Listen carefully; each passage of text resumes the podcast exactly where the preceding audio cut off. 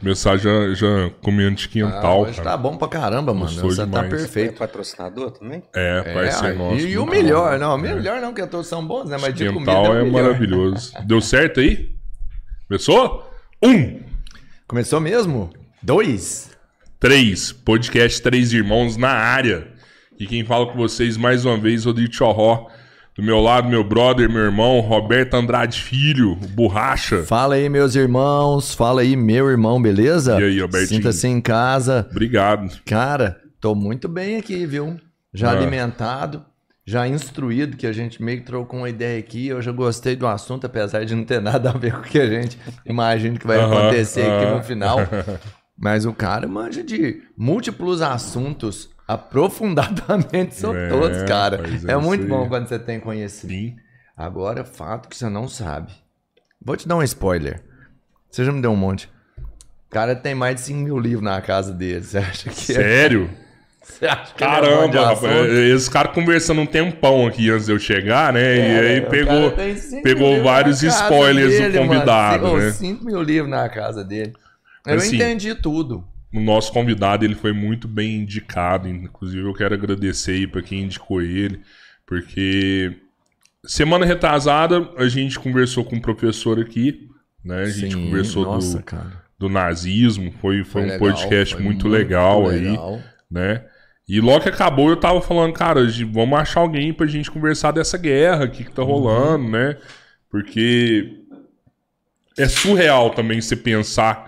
A gente já falou isso aqui, né? Surreal você pensar que tá tendo guerra, mano. Como assim, né? Como assim? A gente sair de uma pandemia É, e guerra- vem de brinde uma guerra. não. Sabe o que, que eu lembro de guerra quando você fala guerra? Tipo assim, livro de história, que isso é uma coisa que só aconteceria nos livros lá. Eu falei assim, meu filho vai ver isso num livro de história. É. Pois é, No cara. máximo num filme que retrata uma história. Como que, eu, eu- como que eu vou contar pro meu filho que tá tendo uma guerra, né, cara? É surreal. coisas. Muito estranho. Mas o, ele foi muito bem indicado e a hora que eu falei, eu quero falar sobre isso, falaram, ó, você tem que falar com o professor Weber Bra- Abrão. Obrigado Pensa sua presença aqui, casa. professor. Imagina, eu agradeço o convite e vamos ver o que a gente fala aí, né? Essa história dessa dessa guerra maluca que explodiu e a gente precisa tentar minimamente entender o que está rolando. Sim, sim, Né? sim. Ah, a gente pode falar de outras coisas também, igual a gente estava falando, né? Mas vamos tentar falar um pouquinho disso aqui e depois a gente. Sim, mas é rola. tudo, você viu? Assim, É, dá pra falar muito direito, vamos falar sobre que essa parte do direito. a gente que ele tava falando de LGPD também, agora, mano. mano. É a parte mais legal assim que tá. A- No mundo também, pô. Todo mundo tem que se proteger hoje sobre isso, então Sim. é um assunto mundial, mas a, a guerra explodiu também, é mundial. Isso aí você vai falar do filme lançamento, tem lá, o Batman tá. O cara sabe também, então aqui eu vou te falar, não tem jeito de errar, não. Mas uma coisa, Tô. fiquei impressionado, que eu vi falar essa semana, não sei se você concorda, que essa é uma guerra de um homem só. Você acha que é mesmo isso aí? Como é que seria uma guerra de um homem só? Você- seria no sentido de tem um. O Putin Tem um resolveu cara- fazer a guerra. Entendi. Ele, ele, ele que, que armou tudo. E tá acontecendo só por causa dele. Não, na verdade, eu acho que o. Se a gente pode falar desse jeito, eu acho que o Putin encarna uma mentalidade milenar do, do grande líder, do líder genial, que acha que tem uma missão e para cumprir essa missão ele vai até as últimas consequências.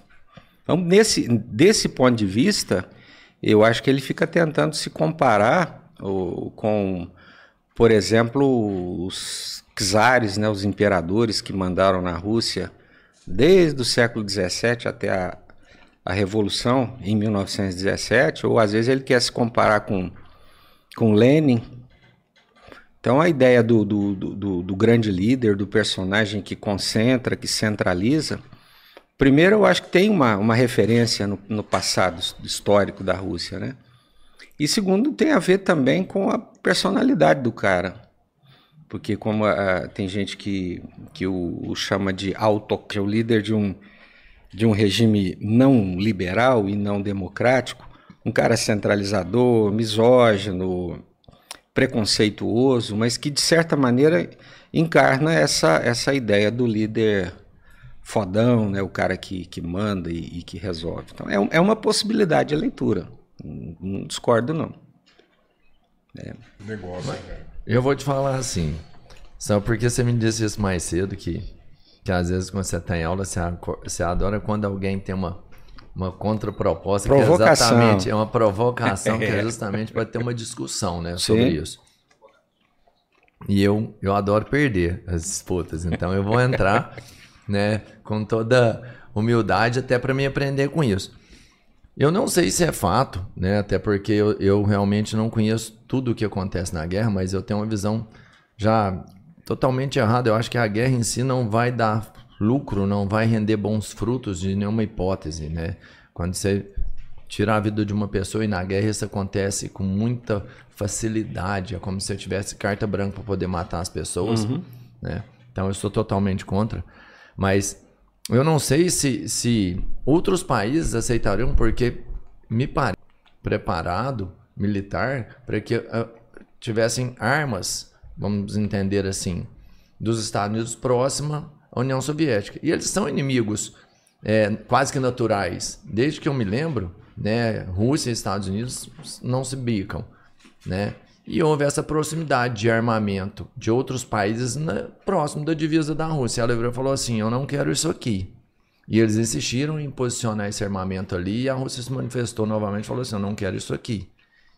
E isso aconteceu naturalmente. O mundo deixa, né? Vamos falar assim, porque ela falou: Se chegar, eu vou botar para quebrar. E ela fez isso.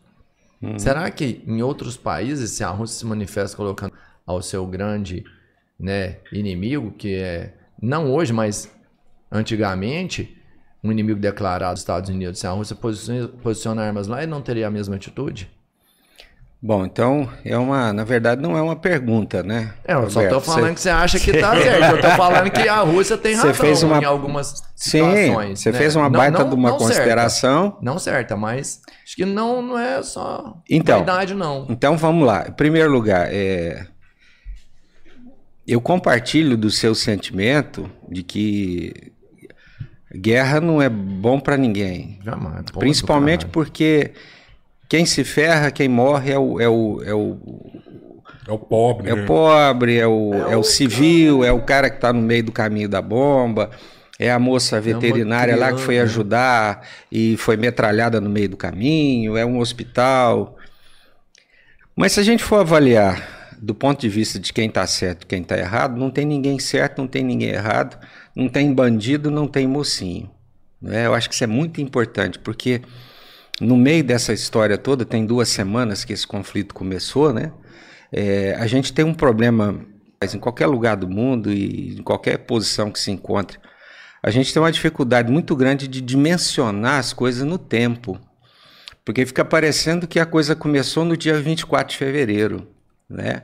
E fica parecendo que é, é um conflito provocado pura e simplesmente porque os Estados Unidos estacionaram ou colocaram armas na, na fronteira dos países europeus com, com a Ucrânia. Uhum. Eu acho que é, é, isso também, mas é mais do que isso, né? Se a gente pensar, por exemplo, que as vítimas desse conflito são brancas, são loiras do olho azul, são, são europeus, é uma, também é uma outra discussão que a gente vai fazer se são europeus ou não. E se você imaginar que nos últimos 40 anos os americanos provocaram intervenções em mais de 50 intervenções militares, com cerca de 100 mil patrocinando conflitos civis, patrocinando derrubadas de governos. E ninguém se comove com isso, ninguém se entristece com isso. Esse é um ponto importante a se, a se analisar. Agora, quando, quando se, se cria, e boa parte da imprensa faz isso o tempo inteiro, né? É, eu não estou aqui fazendo a, a, avaliação da imprensa, eu tenho grandes amigos jornalistas, eu estou dizendo que existem pautas, né?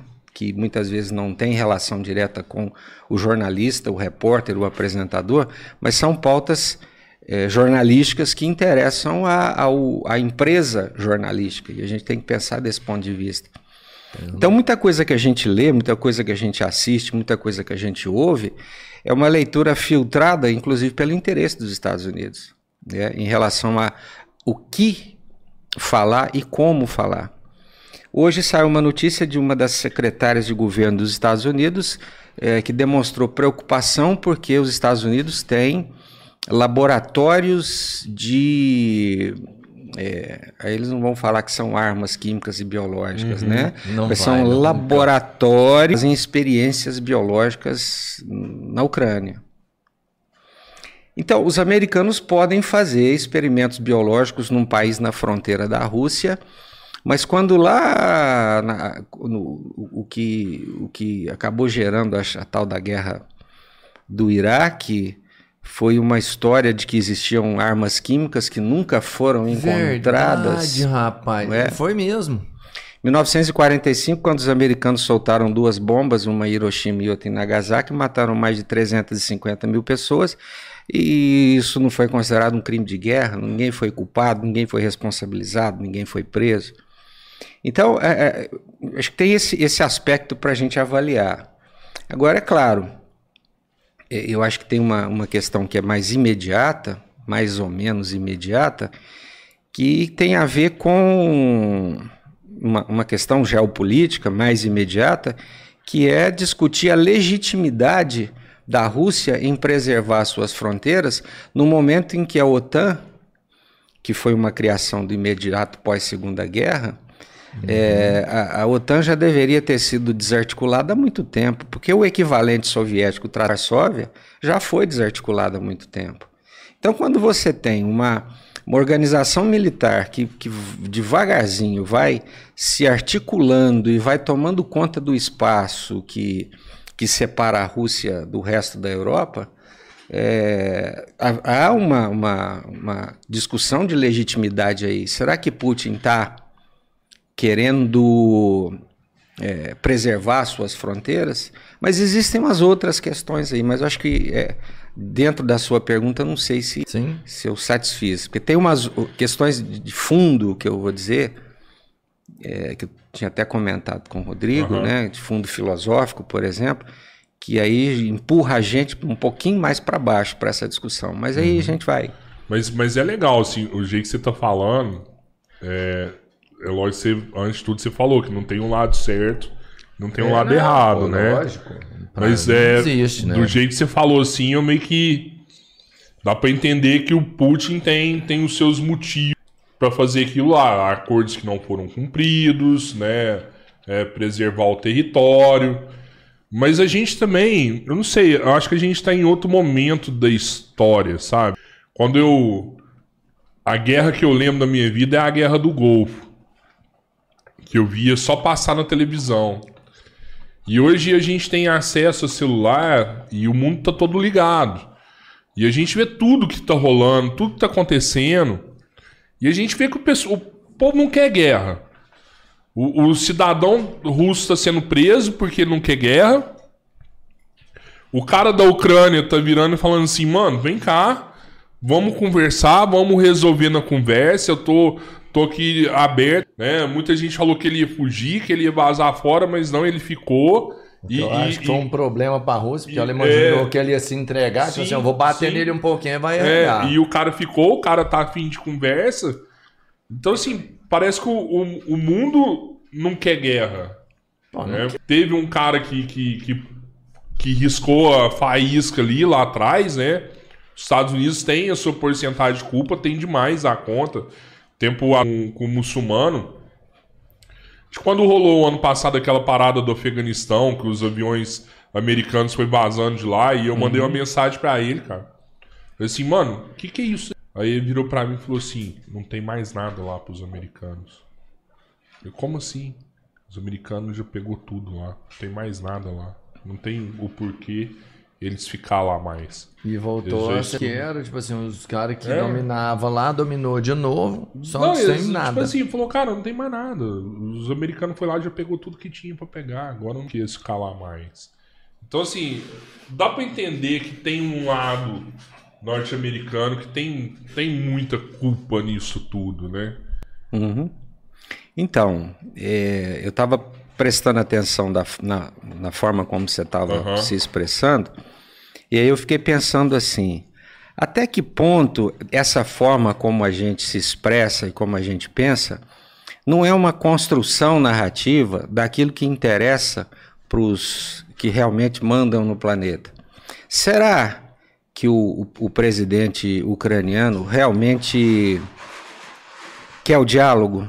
Será que ele continua lá porque ele quer defender os interesses do governo dele, quer, quer, quer se firmar como uma, uma liderança? Ou será porque não está na hora ainda ou não chegou o transporte seguro o suficiente para tirá-lo de lá? É? Então, assim, eu, eu tenho muito mais dúvidas do que certezas em relação a isso. Há um mês atrás, antes da, do conflito começar, o pessoal me perguntava se acha que isso vira uma guerra, se acha que isso vira uma invasão. E aí até as palavras guerra e invasão a gente tem que tomar um cuidado também para saber o sentido delas, né? Eu dizia, eu acho que não. Seu. Me perguntaram outro dia, você acha que isso pode virar um conflito de proporções nucleares? Eu achava que não. Hoje eu acho que sim. Você acha que sim, mano? Por um motivo muito simples. Por um motivo muito simples, eu acho que muito razoável. Essas pessoas começam as coisas, imaginam um, um cenário de final, imaginam as possibilidades de, de finalização mas ninguém tem controle sobre isso. Porque a gente tem uma, uma dificuldade, é uma das dificuldades que a gente tem de lidar com a história, que é, normalmente, quando a gente é, se lembrou da guerra do, do, do, Iraque, eu me lembro da guerra do Iraque, porque em janeiro de 1991, quando os americanos invadiram, e foi uma operação militar cirúrgica, né? Uhum. Eu estava chegando em Fortaleza, pilotando um, um, Fiat Uno cinza que eu, eu tinha, porque estava começando as minhas férias. E eu ouvindo no rádio que a operação uhum. americana no Iraque começava. É, quando ocorreram aqueles, aqueles ataques aos Estados Unidos, aquelas ações que a gente chama de ações terroristas, uhum. e as torres gêmeas foram destruídas por um avião, uma irmã que eu tenho me ligou e me perguntou: será que isso é o começo de uma terceira guerra mundial? Então, do ponto de vista da, dos desdobramentos, a gente não sabe. Eu acho que hoje arriscaria muito alguém a, a estabelecer com alguma certeza como é que esse troço acaba. Agora, por outro lado, você falou uma, uma outra coisa que eu acho importante: a gente tem uma urgência muito grande, tanto de entender o conflito, quanto de desejar o fim dele. Não tenho dúvida. E essa urgência faz com que a gente, às vezes, se apegue ao caráter jornalístico do processo. E o que, que é o, o que, é a notícia de jornal? É aquilo que se renova e eventualmente se acumula como um conjunto de fatos que, quando termina, você armazena aquilo e eventualmente você volta para olhar. Mas quando eu falo da importância da história, é porque é, um dia Lá no século VII, lá atrás, um dia, russos, bielorrussos e ucranianos eram um povo só, ou pelo menos tinham uma matriz étnica só.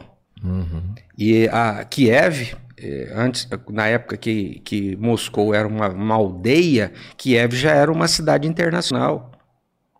E na memória histórica, cultural do, do, do russo, Uh, apesar das diferenças entre russos e ucranianos, todos eles são ser, é, eslavos, né?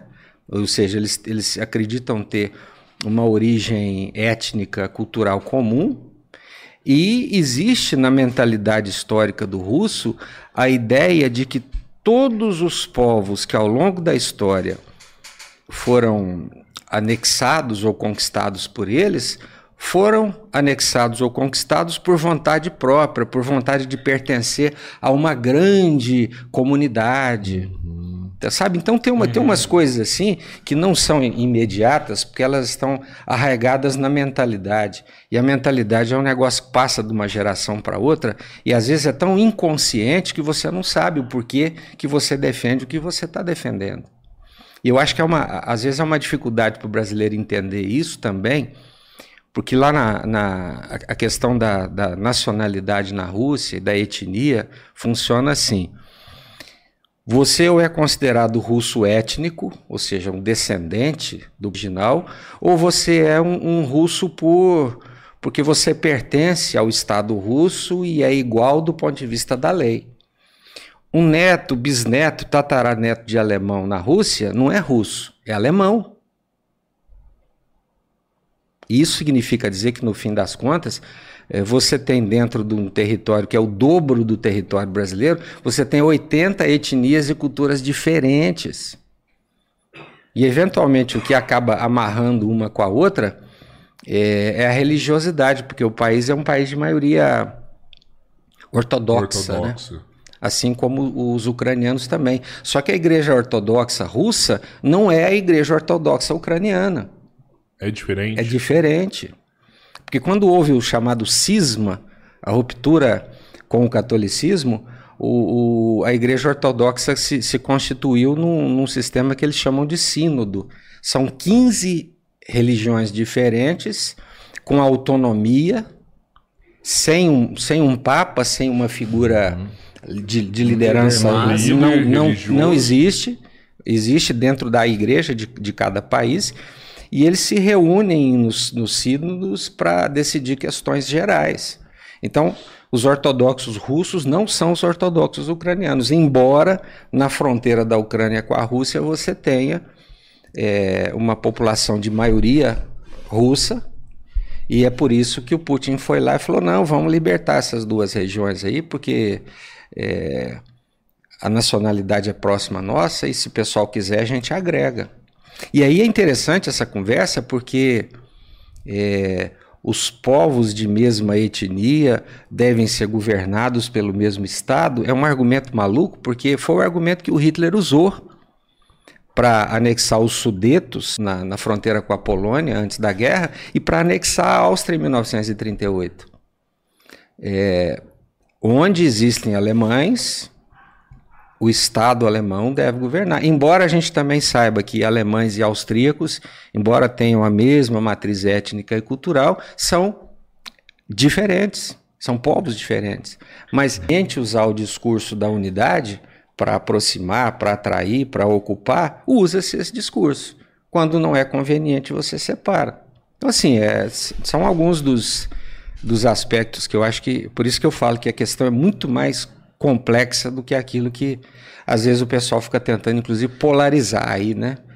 E aí o governo, não, a gente não, o governo brasileiro, né? Uhum. Nós não vamos nos punar, mas já se posicionaram a favor já. da Rússia, porque afinal de contas é o bem contra o mal, é o comunismo contra o capitalismo. O que, que o Biden fez essa semana?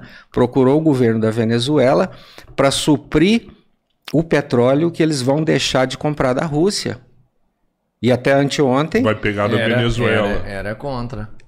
Então, no cenário internacional, no teatro geopolítico, não existe o bonzinho e o malzinho, existem interesses que, que são negociados, que são intermediados. É, o tempo inteiro são negociados. Então não dá para a gente. Dá para simplificar e não dá para tomar um lado pura e simplesmente. Porque se você for parar para perceber, é, do ponto de vista estritamente humanitário, está todo mundo errado. Tem ninguém certo nessa história. E você acha que. O, o Durk é outra coisa também que você viu falando na TV, né? Assim que o Putin pegar a Ucrânia, outros países grandes vão querer tomar outros territórios. E pode começar, tipo, né? Ah, se ele fez, eu vou fazer também. Tipo, se ele fez, China eu vou ver. Todo mundo já sabe, né? já, já tá filmando ali.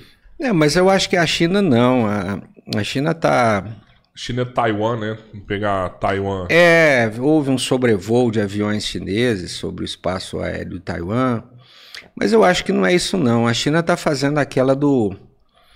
Tô Vai. quieto para ver o que é que vira. Por, por vários motivos. Primeiro, são a segunda maior economia do planeta hoje. Né? Há algumas projeções. A China. A primeira, não. É, depende, depende da- do, do que você está É. pensando. Mas em termos gerais, a China já tem com a, com a Rússia um acordo de, de, de transação comercial que substitui essa história do SWIFT, que é o, o sistema que reúne bancos de 140 pra- países para facilitar as transações comerciais, de trocas comerciais. SWIFT cortou a Rússia, não tem problema. Os chineses já estão substituindo esse sistema há bastante tempo. Ah, mas vão parar de comprar o gás e o petróleo da compram. Existem outros países querendo comprar. E, então, por exemplo, é, é, eu fico vendo o, o- a imprensa diz assim: o Biden é fraco, o Biden é um fantoche.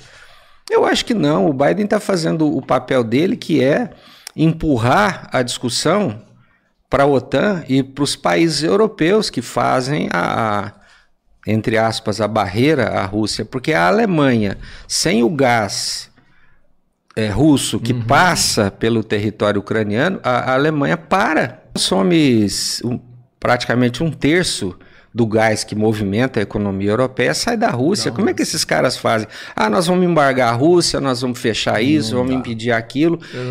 Por que, que o Putin tá na boa, tá na dele? Porque ele sabe que vai chegar num ponto que isso vai gerar um impasse tanto que essa semana ele já disse, não, se, se a Ucrânia con, consentir, né, em depor armas, desmobilizar o seu exército, entregar as duas províncias na fronteira com a Rússia, a Sair gente da OTAN, parece. é né? não entrar na Não OTAN, entrar né? na OTAN. É, não entrar e nem na União Europeia, a gente inter- interrompe, a gente cessa isso. Mas se continuar insistindo, nós temos poderio nuclear para explodir o planeta inteiro. Então, é claro, é um jogo muito sutil, é um jogo muito é, delicado. A China está lá na dela, esperando, né? E ao mesmo tempo fomentando a- os acordos com a Rússia e ao mesmo tempo se posicionando na ONU de forma não neutra, mas de forma é, calma, né? A China não é um jogador, ele é só um patrocinador. A China é, um- é um- uma jogadora que faz de conta que está só patrocinando, na verdade, né? Então eu acho que tem essas, essas questões todas para a gente avaliar aí. Além do, do lance que eu te falei, que eu acho que, que eu não vi na imprensa hora nenhuma, em lugar nenhum, que é uma discussão de fundo que eu acho extremamente importante, que é o tal do tradicionalismo. Mas depois a gente fala sobre isso. É, o, o, o que está por trás de tudo isso. É, Parece, vai- parecer até uma teoria da conspiração. E é uma teoria da Então conta aí. conspiração. Eu não- vou nem te perguntar o que eu queria saber, porque você falou assim, seu posicionamento político na, na, na guerra, e você falou do Brasil posicionado já, meio, não diretamente, mas a favor da Rússia. E o posicionamento do Biden, que esse assim é, é um dos mais importantes no contexto geral, que ele se mantém neutro, empurrando a briga lá para. Não, ele não, se, tá não, ele não se assim, mantém, né? o Biden É. não se mantém neutro, inclusive, porque ele não pode se manter É, neutro, ele né? mas assim, não, não entra diretamente, já fala assim, ó, vai, vai resolvendo aí, ô Alemanha, você tá mais perto que eu, resolve aí. Porque- Gente, vocês estão precisando mais do que eu, vai resolvendo aí. É. O que é uma postura política muito inteligente. Né? Ele não, não entra diretamente na briga. É, você tem a Ele situação. fica igual a China ali, né? Ele, ele tá prontinho, mas ele não tá. Você imagina que esse ano nós temos nos Estados Unidos as eleições legislativas. Biden hoje não tem segurança, não tem o equilíbrio entre os dois grandes partidos que sustentam a vida política americana, que são os- o partido dele, o democrata, e os republicanos. Ele sabe que no processo eleitoral de novembro ele vai piar fino para conseguir equilibrar minimamente o Congresso. E sem Congresso nem- não se governa. governa. Num primeiro momento, no início da guerra, aconteceu uma coisa inédita, pelo menos nos últimos 40 anos, que foi o, o não alinhamento automático do Partido Republicano com relação ao posicionamento do Biden. Porque numa situação dessa, numa situação de ameaça externa, eles esquecem as diferenças Sim. deles e se unem.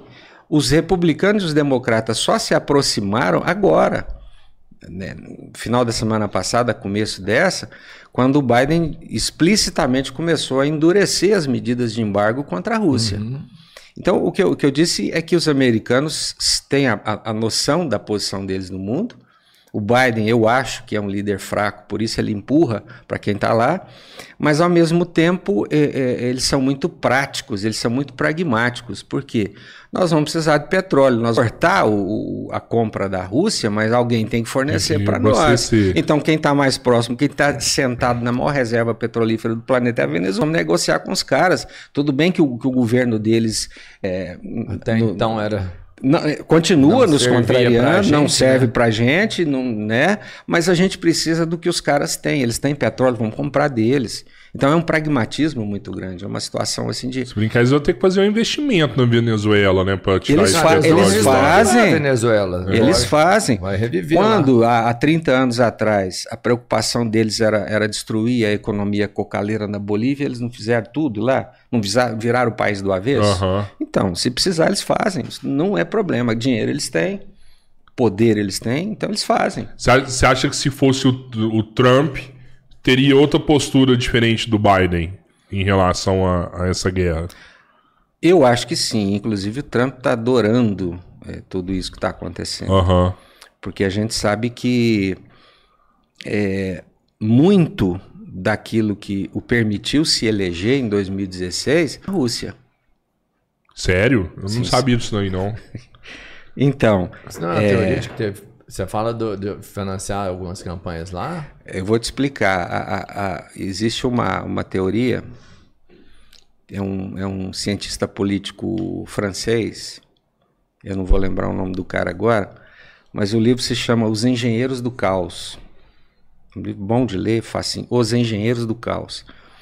Então, é, ele descreve para gente o papel do Steve Bannon, que foi o, o, o guru do, do da, da eleição do Trump, logo depois que o Trump tomou posse, meteu o pé no cara. O Steve Bannon sacou um negócio lá no início da década de 2000, que era o poder, a força do, das redes sociais. Então ele, ele descobriu, por exemplo, que. É, como é que chama aquele jogo que você compra skins? É, o primeiro dos grandes jogos famosos aí. Fort... Fortnite. Não, é, não é Fortnite. Não, é um outro que chama aquilo, gente. Ah, o CS, é, CSGO, Counter-Strike. Counter-Strike. Eu não sei se é o Counter-Strike, eu não me lembro qual. É. Eu sei que numa viagem que ele fez a, a, a um país, não me lembro se é Tailândia, qual país que ele foi, ele descobriu uma rede de milhares de jovens o dia inteiro na frente de um computador ganhando ou comprando as skins e vendendo caríssimo para os colecionadores e jogadores americanos. E fazendo. Conhece essa história? Vocês conhecem essa é história? É o CSGO, é o Counter-Strike. Counter-Strike, é isso mesmo, né? Então, aí o que, que ele percebeu? Se eu consigo criar uma infraestrutura dessa para influenciar um processo eleitoral, tô feito. Então, na campanha de 2016, a Hillary Clinton tinha mil funcionários na estrutura de campanha dela e eles disparavam duas mil, três mil mensagens por dia. Eles o... trouxeram isso pro Brasil também, né? Sim, Sim. opa! o Steve Bannon. o Steve Bannon armou um esquema. Tinha 100 assessores e milhares de trolls recebendo uma micharia para disparar um milhão de mensagens por dia. Mapearam do sistema eleitoral americano. Lá você não, você não é obrigado a votar, né? Então uhum. eles mapearam. Em que setores, em que faixas de idade, se é branco, se não é, se mora no interior, se mora no estado mais rico ou não. Mapearam tudo isso. Aí descobriram uma determinada parcela de pessoas que não iriam votar de jeito nenhum. Bacana, formataram mensagens é, inf, in, com, com mentiras falsas. fazer aquela pessoa o ter pessoal vontade. sair de casa e votar. Comunidade latina. Olha, Hillary Clinton tem um plano aí para reduzir o acesso de vocês à, à saúde pública. E ela tem um outro plano que é para mandar a gente embora, que tá em, mesmo que esteja em situação regular. Aí Pô, colou. o cara ganhou a eleição. Então teve até fake news nessa parada o também. tempo todo. E aí a eleição brasileira em 2018, quem foi o, o- o- o grande guru? O Steve Bannon, dos Estados Unidos. Junto com o Olavo de Carvalho. É, Isso aí merecia um, um- um podcast inteirinho. Se você quiser depois a gente fala sobre Já vamos essa figura. agendado, mano. Então, é, uma das principais, um dos principais centros de produção e disseminação da notícia distorcida. É, tem uma fábrica de troll lá dentro. Começou lá, então a parada veio toda de lá. Perfeitamente, começou tudo lá. O governo russo. Não necessariamente o governo, mas a- a- é hoje é uma economia, teoricamente, é uma economia aberta, né? desde o do, do fim da, da União Soviética, Soviética. e a criação do- da Comunidade de Estados Independentes e, enfim, de 1991 para cá. Depois de ter quebrado, né, no início dos anos Que agora eu até quero te perguntar de outra coisa. Lá nos Estados Unidos, por exemplo, por que, que não deu certo nessa última eleição esse sistema de, de mandar mensagem, WhatsApp? Porque isso é muito forte, cara. É uma rede muito forte. Eu acho que aconteceu lá o que está acontecendo aqui. Né? A, a reação das instituições, a reação de uma parcela da imprensa e da própria sociedade para conseguir filtrar isso. Mas uh, também a incompetência do cara, né? Um governo muito ruim, um governo que não, que não resolveu o que prometeu, que não fez o que prometeu, um governo de mentira, de conversa fiada, de, de trollagem, de. enfim, um troço que não ia funcionar. Porque no fim muita das contas. falação, muita falação e pouco resultado. No fim das contas, o que, que o seu Zé, que a dona Maria quer? Que é a gasolina mais barata, que é um aluguel tranquilo, que é uma estabilidade, que é colocar comida na mesa. O cotidiano é esse. Agora, quando o cara inventa demais e entrega de menos, não funciona. Não tem como funcionar.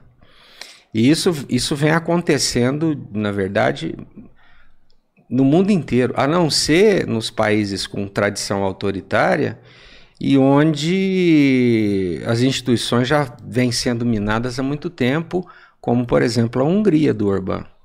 O cara vai ficar no poder mais 10 anos, constitucionalmente, ou seja, modificou tudo, alterou tudo, deformou tudo, fechou a imprensa e por aí. Eu ia falar uma besteira aqui, Cara, mas não, assim, deixa mas eu não sei se, se tem muito a ver, mas eu não consigo desassociar essa, essa situação do que vem acontecendo, que é o tempo em que um governo permanece no poder, o risco que isso oferece, porque ele pode fazer um planejamento a longo prazo com êxito. Porque você não consegue planejar uma coisa grandiosa que seria uma guerra hoje, enfrentando embargos. que Quando começou, e você me falou que o povo perguntava, você vai ter guerra? Você falou não. E eu tenho um sobrinho que ele é o cara mais vidrado na guerra, que é 15 anos, e pra ele é surreal ver uma guerra. E ele, antes de começar, ele sempre perguntava assim: Robertinho, vai ter guerra? Ele fala assim: Cara, isso não existe mais não. Hoje são outros mundos. Hoje a gente acaba com o país economicamente, fazendo sanções, né, evitando comercializar com ele, não mandando alimento por ele. Enfim, dá pra você não fazer uma guerra de vários, mas sem tiros. Não vai O ter. pessoal chama de guerra híbrida, É. né? E, mas esse cara se planejou para isso, tanto é que você sabe que ele, quando ele tem um embargo, ele já tem de onde retirar isso. E quando eles ele fala assim, vamos cortar isso, ele fala assim, se você me cortar isso, eu corto isso de vocês. Vocês dependem mais de mim. Ele se tornou independente, mas isso não foi de um dia. Foi um planejamento longo. Ele vem se preparando há mais de uma década para isso. Entendeu? Esse é um grande problema de um cara ficar tanto tempo no governo. Eu não consigo desassociar isso. Sabe? Então, não sei se tem a ver Tem, o tempo tem a de ver. governo sobre a guerra. Pensando um pouco além da questão da guerra, vamos, vamos, vamos imaginar assim: é, historicamente a gente tem, historicamente eu estou pensando aqui, pelo menos do século XVII para cá, é, nós temos dois grandes modelos de organização do, do poder, da administração e do Estado.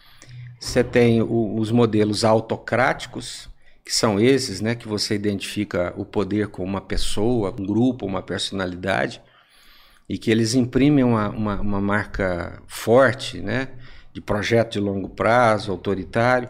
E você tem o modelo da chamada democracia liberal, que pressupõe instituições fortes, que pressupõe um, um, um corpo legislativo, uma constituição que preserve as instituições apesar dos governantes, e a partir daí a ideia da delegação de poder, da representatividade. O cara é eleito, fica um tempo lá, tchau e benção, outro toma o seu lugar.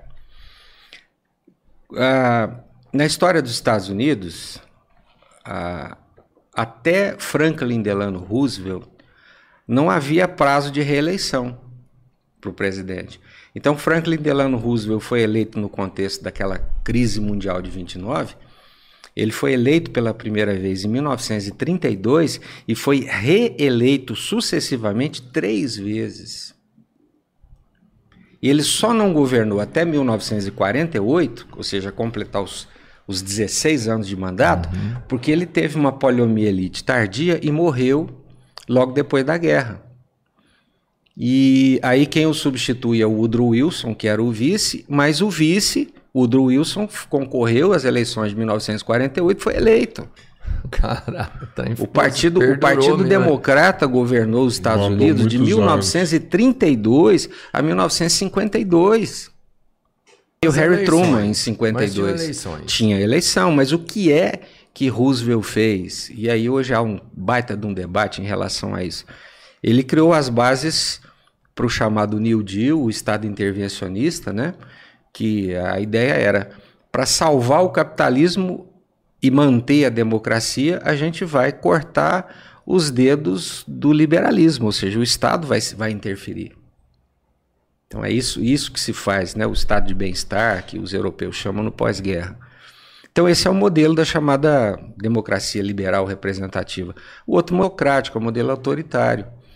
E o que que o modelo teoricamente, o que que o modelo democrático liberal representativo, o que que ele oferece? A ideia da representatividade, a, a, a limitação da ação do Estado por um por um assim, por uma cobertura de uma constituição e o chamado regime das liberdades.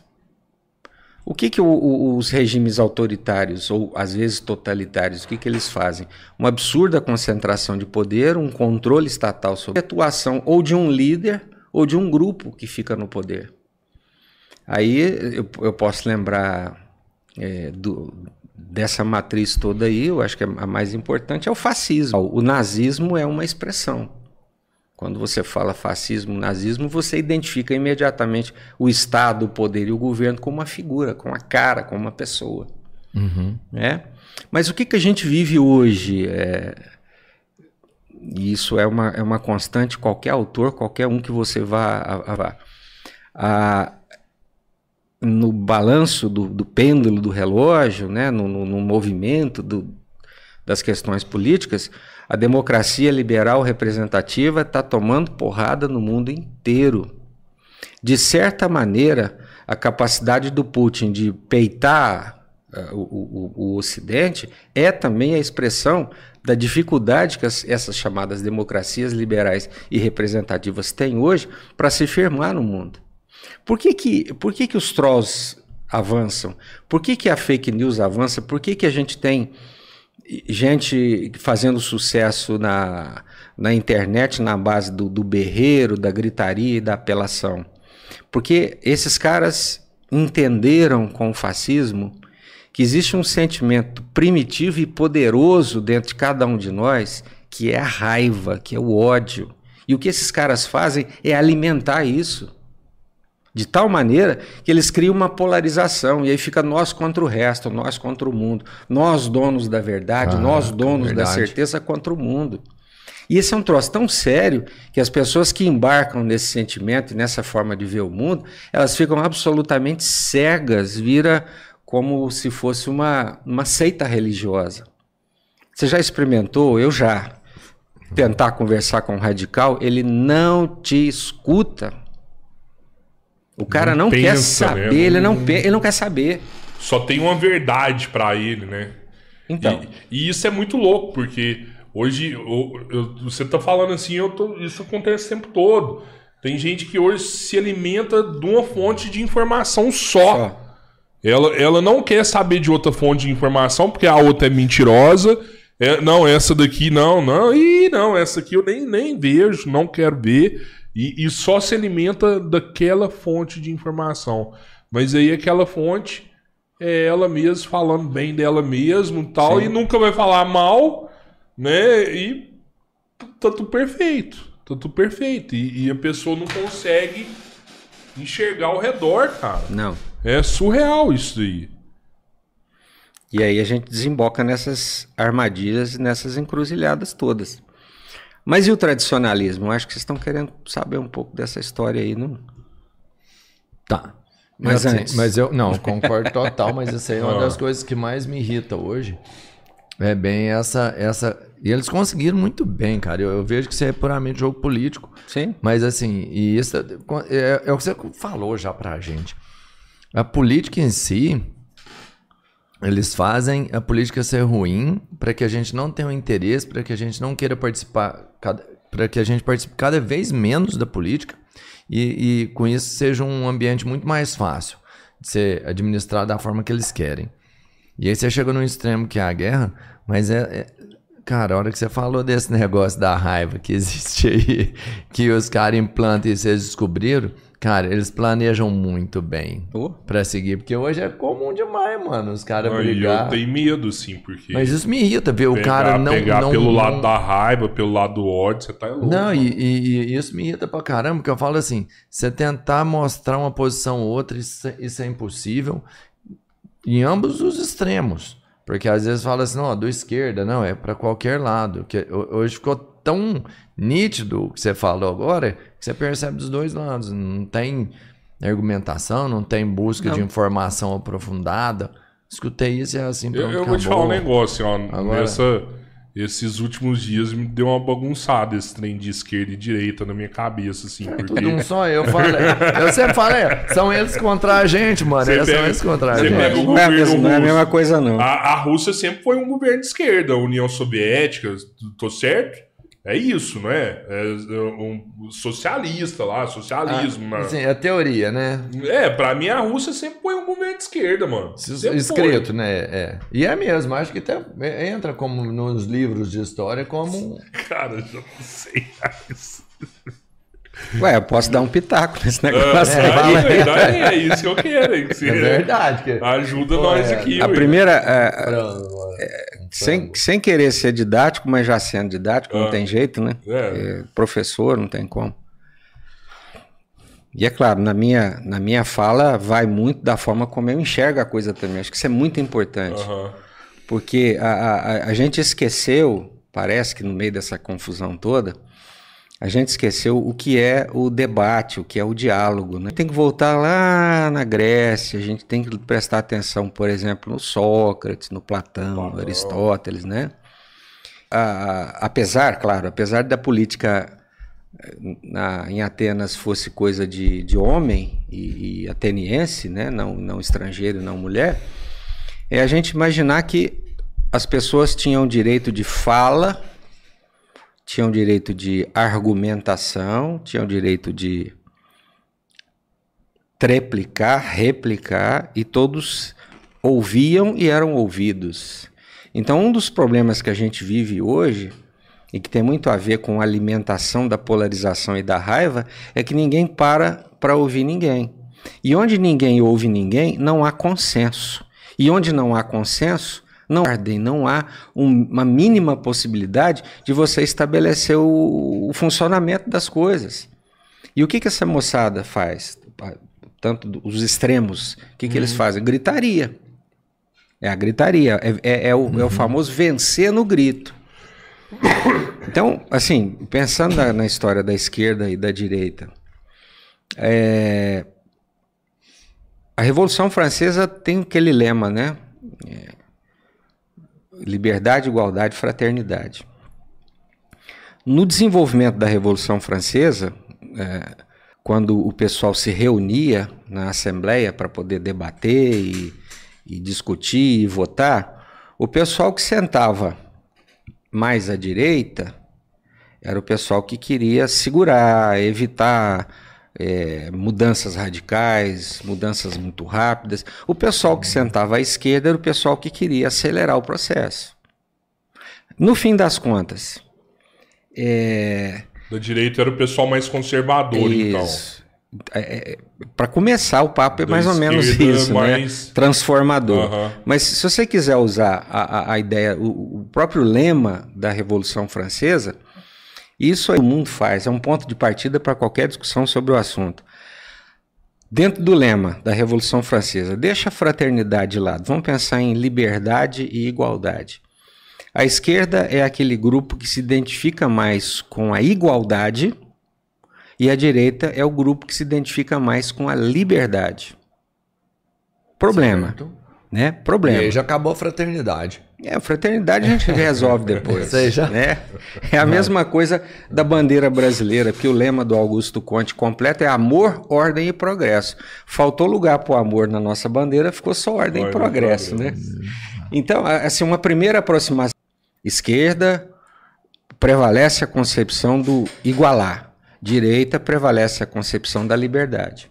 Mas aí as coisas vão se embaralhando porque depois de toda, todas as trajetórias, revoluções fracassadas, etc., hoje você tem um mundo no qual é possível defender a- as liberdades sociais e políticas, ao mesmo tempo que você defende um Estado regulador da economia. E ao contrário, você pode defender um Estado que, que deve minimamente interferir na economia e, ao mesmo tempo, ter uma pauta cultural, social conservadora. Lá nos Estados Unidos, por exemplo, o pessoal, o pessoal mais, é, vamos dizer assim, mais transformador dentro do Partido Liberal, ou do melhor, do Partido Democrata, eles lá eles são chamados de esquerda. Os liberais lá, dependendo da posição, eles são a esquerda nos Estados Unidos. Então, não necessariamente a esquerda está identificada com o socialismo. É, é uma visão que a gente tem da coisa, mas é um pouco mais, como eu estou falando o tempo inteiro, né? É um pouco mais complexo do que isso. Então, é uma pessoa hoje, por exemplo, que, que defende a autonomia na pauta de costumes, né? É, aborto, defesa do aborto, é, casamento homoafetivo, é, políticas de inclusão social, política de cotas, você pode dizer que é uma. E, e, ao mesmo tempo defende uma economia com menor é, ação do Estado, você pode dizer que essa é uma pessoa, é uma pessoa é, liberal de Liberal. esquerda. As classificações são complicadas mesmo para fazer. Mas é mais ou menos por aí. Então, dependendo, eu acho que se você fizer aí é, avaliação de como é que você enxerga o mundo, você consegue se enquadrar, não é complicado, não. Mas Do que eu tô vendo Cara, vocês de fora, eu sim, acho que de né? direita vocês não são. Não, acho que não. Não sou de Eu direita. acho. Eu, eu- eu- se eu fosse me classificar hoje, eu seria o liberal. Liberal, liberal. E a pauta dos costumes, você, você acha que Conservador. não? Apertando. Não, brincadeira, porque aí você ficava assim, sou liberal na, na, na economia, mas Liberal, sou conservador, conservador nos costumes. costumes. É Né, igual o essa aí é pessoal outra que, que foi lá na Ucrânia e falou das moças lá, né? É, é isso aí, bem, bem parecido com esse aí, mas... É, né, eu, tá- mamãe, falei Brincadeira, agora. né, que tá louco. Mas eu falo assim, é, coitado, é, foi muito infeliz na colocação mesmo. Não, nossa, Eu, eu fiquei triste conta do Mamãe Falei, assim, sabe? Porque realmente infeliz. eu, eu vejo que Infeliz. ele vai ser caçado. Eu acho que ele vai perder o mandato dele. Eu também acho. E eu acho que depois que ele perder o mandato dele, quem, o próximo a perder o mandato vai ser o Kim. Também vai perder o mandato.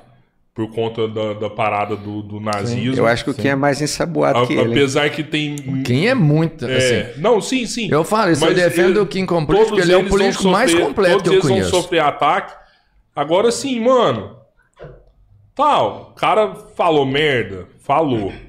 Mas, velho, tem gente roubando dinheiro na cueca, maluco. Tem cara roubando dinheiro na cueca e nada acontece com o Não, cara. isso aí antigamente, cabeleiro, hoje tem isso mais não. Não, que não tem um caralho, mano. Nada acontece com o cara. O cara tá desviando dinheiro de obra. Maluco, nada acontece com o cara. E o, o cara vai lá e fala, falou uma merda, né? Que, que eu vou te falar um negócio assim.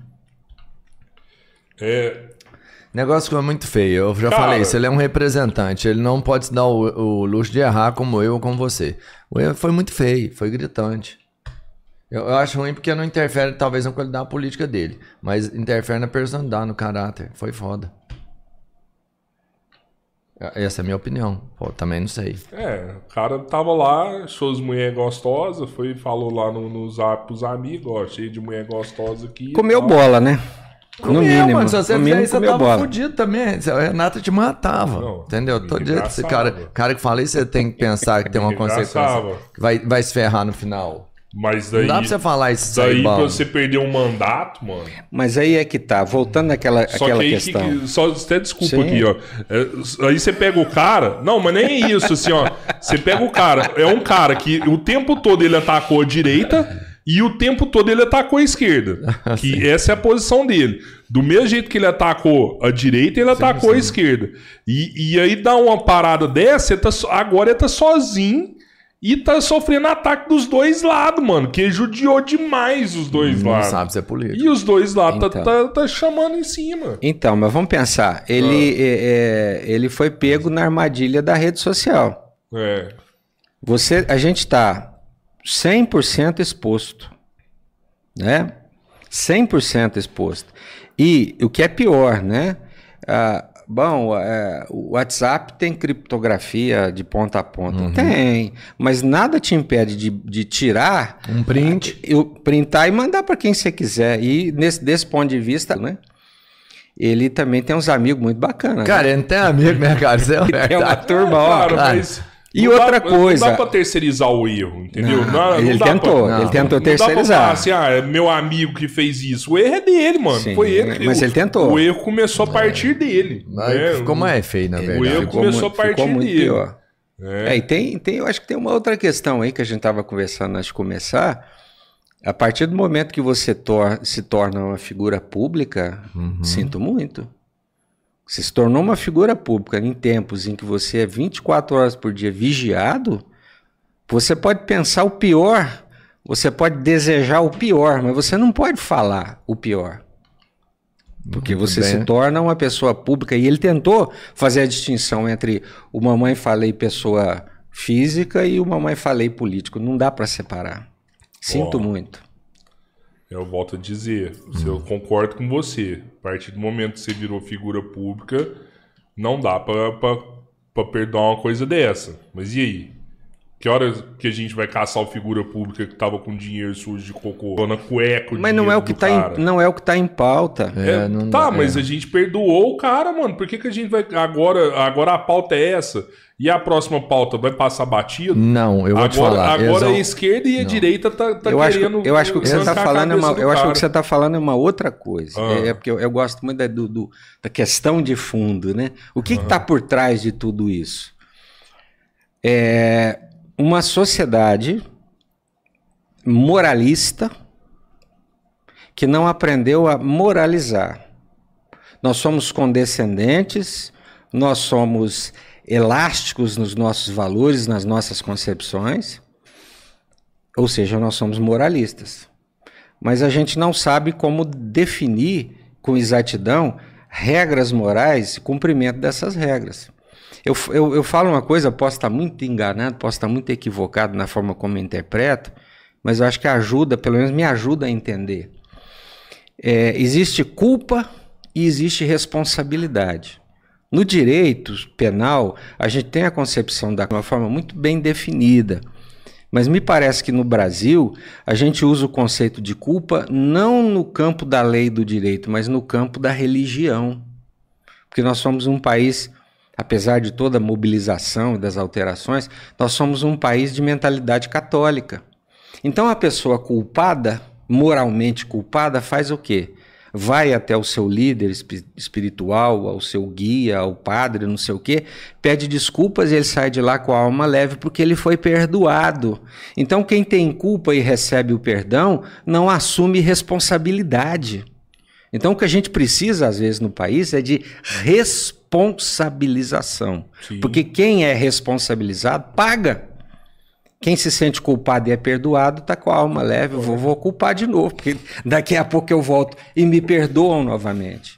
Então, eu acho que nós, nós temos esse problema. Eu concordo 100% com você. O cara que melou a- a- o dinheiro na cueca dele é tão errado quanto esse. Mas o- como nós não temos parâmetros muito definidos de moralidade e a gente identifica a corrupção com roubar dinheiro só ou de Aham. forma limitada, eh, isso acaba gerando uma indignação. Que eu concordo 100% com Sim, você, a sim, sim, indignação. sim. Mas eu acho que a gente precisa um passo além desse negócio. Não, Porque senão eu não a gente quero fica. passar pano pra ninguém. Eu acho que o outro cara. tem que pagar mesmo. Né? Eu, eu acho que ele mesmo, tipo, já retirou a candidatura dele do, do, do, Do Estado. governo. Ele não quer ser Já- caçado, já né? vai, Ele- não vai ele- sair pra ele mesmo governo. falou, ó, eu não saio mais. Não adianta, pra- vai fazer um investimento pra governador. fracassado, vai Agora, agora você pega aqui que engraçado, a gente não fala disso. A gente tem uma eleição para presidente esse ano. E os dois principais candidatos já falaram mal da mulher. Os dois. Tanto o Bolsonaro quanto o Lula. Esses dias eu tava vendo uma, uma entrevista, uma parada do, do. Do Bolsonaro não precisa nem falar. A gente vê o cara o tempo inteiro ferrando com a mulher. O tempo inteiro. Tanto que eu ta- tava falando agora, eu acho que ele vai tirar até essa parada da, da- do período de gestação da mulher. Eu acho que logo, logo ele vai arrancar esse direito da mulher. Porque hoje, hoje ele sancionou uma lei, no caso de, de, de, de não vacina, de A vacinada. volta da, da grávida ao a trabalho, de, da- seja é. vacinada ou assine um termo de É, responsabilidade. eu acho que esse é o primeiro passo para daqui uns dias ele pegar e arrancar o direito dela de, de ter licença maternidade. Mas enfim, Isso não vai acontecer. cara, as coisas acontecem de pouquinho em pouquinho. Elas não acontecem de uma vez, não. não é Elas assim. acontecem de pouquinho em pouquinho. Enfim, a, a gente não precisa falar, eu já vi ele falando várias vezes, né? Você vê nas entrevistas com mulher, tudo, né? O jeito que ele, que ele conduz as entrevistas dele quando é uma jornalista mulher. Do mesmo jeito, mano, eu vi uma parada do Lula, que um- numa entrevista dele, da Playboy, que ele falou na época do sindicato que ele ficava ligado quando os caras morriam e ele ia lá atrás das viuvinhas pra comer as viuvinhas, mano. Não, Não, esse aí. é os dois é, candidatos, não, mano. Vou te falar. Vai é, comer as viuvinhas, cara. Comer as viuvinhas. Eu acho que são duas coisas. Ah, Se você me, me permite mediar. Claro, Mas, claro. mas nem era na Ucrânia isso, né, mano? Então, é, é- é uma, o que a gente estava conversando antes de começar. É, nós, nós somos da mesma geração. E, quer dizer, eu acho que eu tenho um pouco mais, né? Eu tenho 59. o Robertinho tem. Tá perto, né? Tá ligado, Tá mano. perto, esse, tá cara, perto. esse cara me bugou, velho. Mas você tá muito mais novo que eu a gente. falei isso, Você tá tá, mais novo, velho. Caramba. Tá, tá sim. Baixo. Depois você passa quantos litros de formal que gasta pra É, é. assim. Deita lá É, e é deita no formal. A, a, a nossa geração, vamos, vamos dizer assim, é, a gente, a gente foi criado para ser macho, machista. Sim.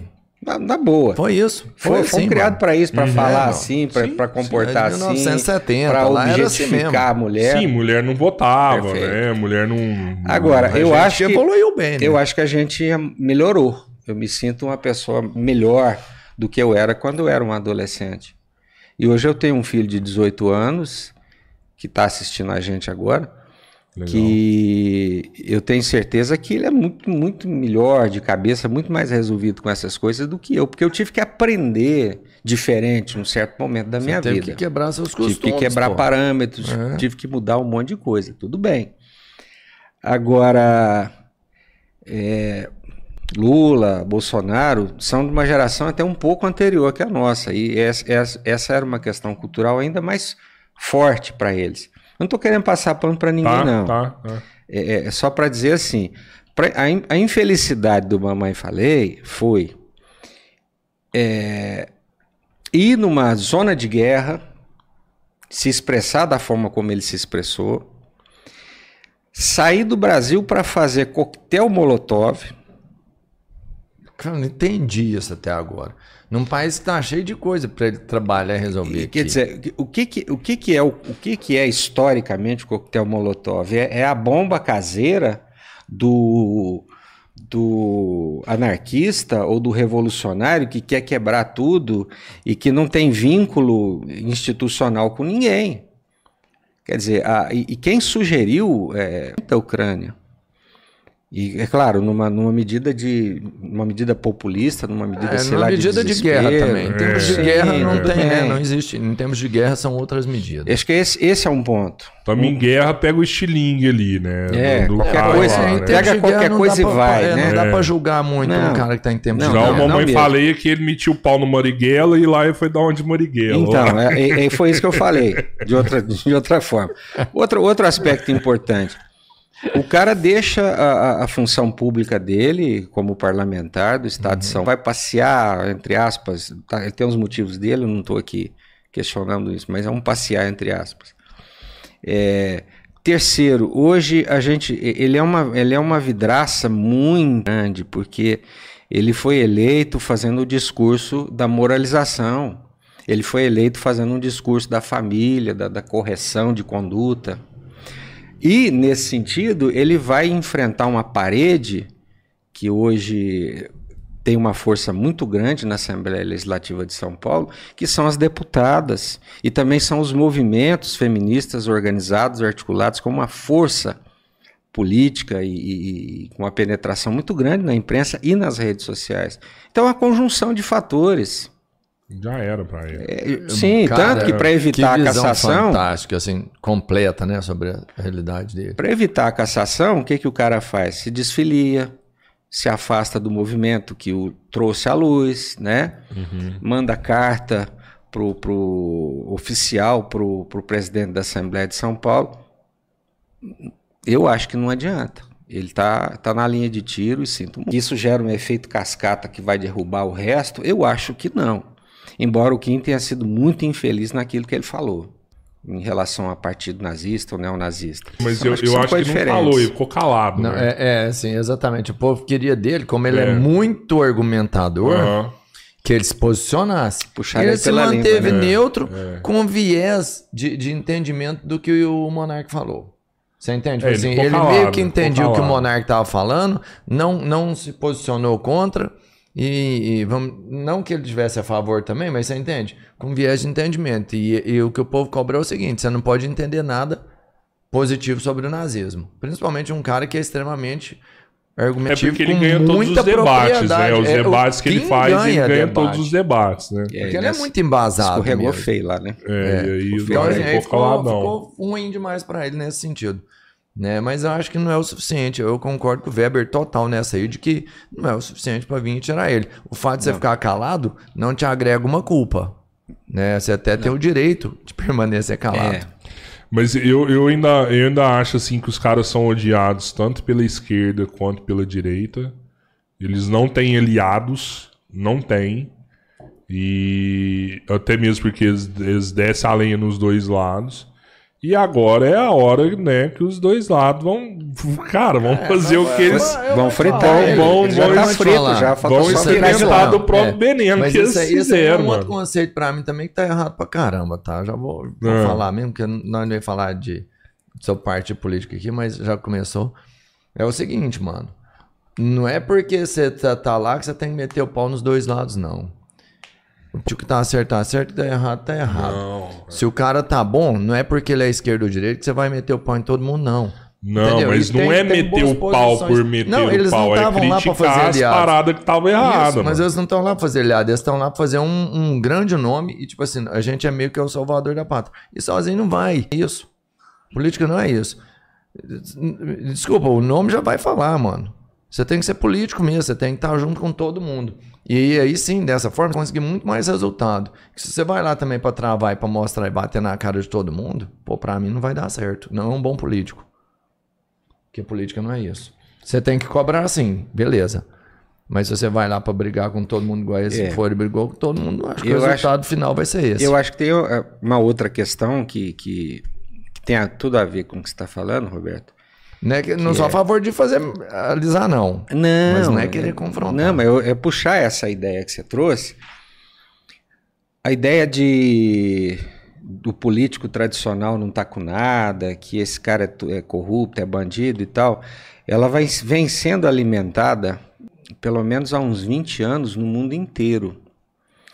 E isso, é, na esteira disso, você traz quem para o cenário político? O comediante que vira presidente da Ucrânia, o ex-motorista de táxi e, e- e ex-agente da KGB que vira presidente da Rússia, o deputado que foi expulso do exército porque tinha um plano para explodir uma, um quartel vira presidente do Brasil, o cara que quebra placa em homenagem a Marielle vira deputado. É, Então a ideia O, o de Big que Brother, que ganhou o Big Brother, vira deputado. Só- não, ele vai- É. Mas Vocês me fodem, mano. Não, não. aí não dá pra Não, chegar. é- perfeito, de é, acompanhar tudo. perfeito, né? Não pra cara. chegar no o, nível o dele. Tiririca, tudo. Então, né, cara? é, é isso aí. é o pior que tá não fica, isso vote no Tiririca. É, é, é. Então, É. a onda que, que, que, arrasta esse povo tudo para a praia é a onda da antipolítica. Do dizer que o político tradicional é corrupto, não vale nada, periri, poró. Só que uma geração depois dessa onda, o que, que a gente percebe? Que essa onda está passando. Por quê? Não é porque os políticos tradicionais melhoraram, que, não, que ainda não se encontrou uma outra maneira de fazer política. Tanto que o presidente, para sobreviver, se aliou a tudo aquilo que ele disse que jamais se aliaria. O tal do Centrão. Uhum. É, há alguns anos, do, do, do deputado nessa linha do se eu gritar eu ganho, não sei se vocês lembram disso, pegaram o cara e jogaram ele na lixeira. Você, você Nossa, eu lembra lembro disso? disso. Foi na Ucrânia? Foi na Ucrânia, jogaram o cara na lixeira. Negócio. Cala a boca, o babaca. Jogaram o cara, saiu lixo, jogaram ele lá. Então, é, eu acho que isso também ajuda a explicar. Claro, o cara deu um tiro em cada pé, né? Como a mãe falei. Mas ajuda a explicar a trajetória de decadência dele. É, as pessoas percebem que para fazer a- o mundo político funcionar, não basta gritaria, não basta o deboche, não basta apelação e não basta criar caso com todo mundo como ele fez. Ele foi Você expulso do duro, DEM, né? cara. Você tem que ser duro na hora que é Sim, preciso, mas você tem mas que é- entender que você tem que negociar, Você mano. tem que é o que eu falei agora há É o que os pouco Estados Unidos que estão fazendo com a Venezuela. Então, pô, precisa de combustível. Como é que se administra qualquer coisa no mundo com consenso, com conversa, com diálogo? Eu acho que essa característica original da política é que precisa ser recuperada. Não quer dizer que é abrir as pernas e aceitar qualquer coisa, não é chegar a acordos que possam ser cumpridos. E o caso da Ucrânia, ninguém cumpriu acordo nenhum de nada. Inclusive a Rússia também não cumpriu Sim, acordo nenhum. sim. E nós vamos empurrando. A hora que não der mais, a gente invade, a gente quebra o pau, a gente Grita. fala besteira no, no WhatsApp. Então, é, é, é, volta aquela, daquela ideia. Nós mas não sabemos os limites da moralidade. E por que, que nós não sabemos? Porque a tolerância é muito grande, a elasticidade do comportamento é muito grande e ninguém vai para cadeia. Nem o cara que mela ah, o dinheiro na cueca, nem o cara que grita.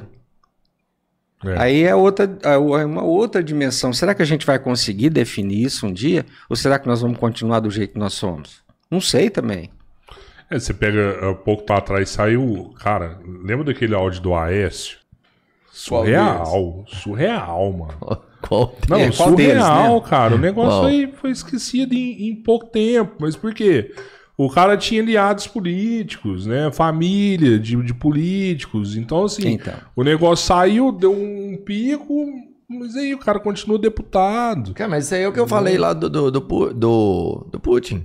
Porra, o cara permanece no poder por tanto tempo. Eu falo, cara, às vezes é a mesma família, tá lá a todas as gerações. Isso não houve, não, não trocou lá. Não, mas se você for, se você for pensar em termos de famílias avariões, tem um estudo feito sobre isso no Brasil. Cerca de 35, um pouco mais de 35% de todos os que o É federal os donos das são capitanias os caras que hereditárias. estão aí desde o século XVII mandando no Brasil, cara. sério, É, velho, é mano, os olha caras da capitania Tô hereditária. falando pra você, ué. É, ó, cada um É, que recebeu sua capitania tá, É tá com a lá. família É, lá. É, mano. os caras estão aí até hoje, velho. Pega o Nordeste aí, ué, as famílias tá tudo lá, cara. Tudo lá, ué. Cara, eu vou te falar, assim, eu acredito nessa mudança, tá, Weber? Acredito de verdade. Eu sou romântico também. Mas, acredito. mas é a muito longo prazo. A gente tem muito trabalho. É Nossos muito filhos e netos andar. não vão ver isso. Com Será? certeza não. Não. Mas eu acho assim, a gente tem que conversar, sabe? Não, claro. Eu acho que é só conversando, trocando ideia, É o diálogo, le- é. o diálogo, levando informação. Nada que, cara, nenhum lado assim do, do radical demais, não dá, mano. Nem, nem o radical de esquerda, nem o radical de direita, não, não dá pra, pra falar assim, sabe? A gente eu acho que a coisa só vai dar certo a hora que, que tiver um equilíbrio. Você pega aí o Robertinho falou que é liberal, eu também. Mas eu acho que nem o liberalismo total não, não vai dar Não, certo. é. É, Tem que é ter, um, sempre o meio tem um, um- é. um pouquinho de cada ali pra. Mas pra- então, aí que tá. Eu tenho, tem um autor brasileiro que eu, que eu gosto muito, foi um grande liberal, um, um cara estudioso, brilhante, morreu muito novo, José Guilherme Melchior. Ele tem um livro que se chama O Liberalismo Ontem e Hoje. E eu preciso ler de novo, mas uma coisa fantástica que o cara faz, a primeira coisa que ele faz, não existe liberalismo. Existe, existem liberalismos, são tantas as vertentes, tantas as interpretações, tantas as possibilidades que a gente, Verdade. a gente precisa. É por isso que eu falo, né? Às vezes a minha necessidade de me situar é para saber exatamente isso, aonde é que a gente se situa. Ou uma coisa que um amigo fala, é a, a- a partir de onde você define a- as suas referências daquilo que você fala, faz e acredita. Quem é o seu inspirador? Da onde sai aquilo que você pensa e, e se expressa? Claro, é, às vezes não dá para ter tem uma. que ter mais gente, né? Sim, Você não não, pode ter só um. Nenhuma dúvida. É. Mas o importante é que a gente precisa saber de onde saem as Quem nossas são. ideias. A gente precisa ter segurança nisso. E porque senão como é que a gente fala, orienta? O trabalho que vocês fazem, por exemplo, é um puta de um trabalho fantástico de, de, de informação, de divulgação, de opinião. Valeu, obrigado, hein? Ah, e, Mas você e falou um aí, cara, é negócio aí- importante a gente saber essas coisas. Me conta aí, você tem 5 mil livros Tem mesmo, 5 né? mil livros na minha casa. 5 mil? Eu, eu compro livro regularmente desde os 13 anos de idade, né? E depois que inventaram esses troços que você pede e chega na sua casa, eu Rápido, compro, eu compro livro toda semana. Eu leio dois, três livros por semana. Por semana, Por semana. Nossa, você quebrou o recorde que eu conhecia. Lógico que existe gente com muito mais. Mas você quebrou o recorde que eu conhecia. É. Era de uma prima minha, ela lia tipo um livro por semana. Ela falou eu assim, leio não, dois a eu três leio pelo menos um toda livro semana. por semana. e Você tal. quase não vê televisão, escuta rádio, essas coisas. Só lê o dia inteiro. né? Não, eu, eu vejo televisão. Dá- É- dá- dá tempo Dá ainda? tempo, dá pra ver um filme, uma série, alguma Sério coisa. mesmo? Eu- é- aí é que tá. É que eu- os dias É, desse então, cara não, tem é porque- 40 é horas, a velho. Durmo- eu tá durmo pouco, acostumada cara. a ler, ela começa a ler mais rápido, né? O- Sim, o tem, costume da leitura faz você ler bem mais Dependendo, rápido. dependendo do assunto, dependendo do tema, é, a velocidade Você aumenta. mergulha no Mas eu, eu não leio simplesmente, eu converso com os meus livros. Então, os meus livros são todos anotados. Ah, cara, dis- assim, eu já fiz isso em pouquíssimas Você leituras. circula, Mas você faz, é você muito. Brigo legal. com o texto, põe ponto de interrogação, puxo uma referência, aí de um livro eu compro outros dois, três. Vou fazendo pra, assim. pra ir ligando um É, com o outro. é. E, e- e, eu achei legal. tem um livro, você assim, tem sempre uma série Eu- pra você eu- seguir ali. Eu quero, eu quero Acaba. ler esse livro de Acaba. novo. Então, além de ter os 5 mil livros, você já leu eles mais de uma vez, a maioria. Sim. E agora eu tô, tô tentando me disciplinar para fazer comentários de livros para a internet. Eu já comentei um, inclusive. Tem uma Mas- menina legal que a gente vai trazer aqui, que a parada dela é essa, ela meio que compra o livro. é- é Eu tenho, eu alguma tenho coisa. alguns já resumidos. Eu, eu sento na frente do computador, converso com ele, ele vai lá anotando, né? Ainda bem que tem esse recurso. e aí eu fiz um, eu fiz a resenha de um livro, deu, consegui fazer em 20 minutos. Um livro de 150 páginas, virou, virou 20 minutos. Tem mais quatro prontos para fazer. Que ba- Cara, isso é muito bom. Eu vou te falar que eu não tenho tempo. né? Eu não Já tenho um tem- estúdio é, bacana pra fazer, mas E eu já não tenho assim o hábito. Eu, e eu tenho, eu gosto. eu- os caras falam às vezes no livro, eu falo assim, não, eu tinha que ler esse livro. Você faz isso pra mim. Obrigado. Obrigado. É. Não, se me Não, é bom, indicar, cara, é eu, eu leio você ler o é- livro, é- né? é- conhecer. eu leio o- tudo. Ou não? É E, e Você que, põe que a você sua pensa assim? da- da- é, é, tal, ah, vou te perguntar isso aí, não tem Hum. problema não. Mas o que, que você pensa, tipo, de dividir o conhecimento com a galera? Não, meus livros eu não gosto de emprestar, não. Não empresto, não. Cara, todo mundo quer os livros. O outro já deu uma tarada nele. Ele falou, não, empresto, cinco cara, se, bom- bom se de voltar, emprestar. não tem Voltou nenhum problema. não tem problema. Não tem problema, empresta. Não vai voltar, não vai voltar. gosto. Não, É, Volta cheio de orelha de hora burro. não volta, É. né? Volta cheio de orelha de burro. Volta não, é só Volta colocar não. um papelzinho assim na, nas Não, páginas. eu conheço os caras que tá pedindo. É, É, não tem, faz gente, isso, não. tem gente que não tem cuidado. Mas a época que eu mais. Do Tchau vai voltar tudo mastigado de cachorro. Cara, trem. mas a época que eu mais Eu li conheço os caras. foi mano. a época que eu pegava livro emprestado, cara. Mas você deu uma época E eu foda mesmo. viciei tanto em leitura nessa época que eu saía de casa em casa falando assim: Ah, tem, deixa eu ver, me presta isso daqui, presta isso. Gibi, Tanto gibi legal. também você pegava, né? Também. gibi. Devolvia? É, mas o. o, o... É, é, as gracinhas. Eu tive a felicidade de ter uma irmã que já passou por lá de lá, que além de, de, de me estimular a, a ler, ela comprava livro para mim, né? Ah, que legal. Então, é... porque meu pai não tinha grana, a gente não tinha condição de comprar livro. Então, ela era uma época na- lá no meados dos anos 70, olha só o tanto que eu sou velho, né? Que tinha uma editora chamava Ediouro. E eles tinham uma co- coleção de livros que eram resumos de grandes obras. Então, ela morava em Catalão, mas é, os livros, cinco livros por mês. Para eu ler primeiro, depois é que eu mandava para ela. Então, isso me criou assim o hábito, a rotina, a disciplina de leitura. E aí, você imaginar, eu leio qualquer coisa. Eu não ia te perguntar agora se tem uma leitura que É, você, eu você também ia perguntar assim, preferencial. o que, que você, ia, que que O que você que você gosta, gosta? mais de ler. Bom, tem as, as, as leituras obrigatórias profissionais, né? Um Direito, na área- estudo, né? É, aí é coisa de sentar e estudar. O direito, Trabalho. é a ciência política, é a sociologia, a filosofia. Agora, a leitura de, de- de satisfação é ficção científica, terror, eu tenho uma Pô, eu quantidade gosto pra monstra. caramba de terror também.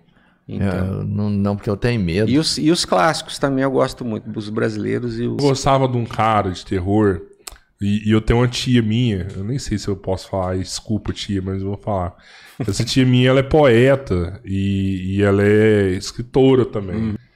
E, e um dia ela pegou esse livro e Ela, assim, ela é poetisa? ela não gosta de chamar ela de poetisa, ela é poeta. Poeta. Ela não gosta. né? O- Falei só pra... O, e ela pegou esse livro, era um livro de terror, e ela falou assim, nossa, esse cara escreve tão mal.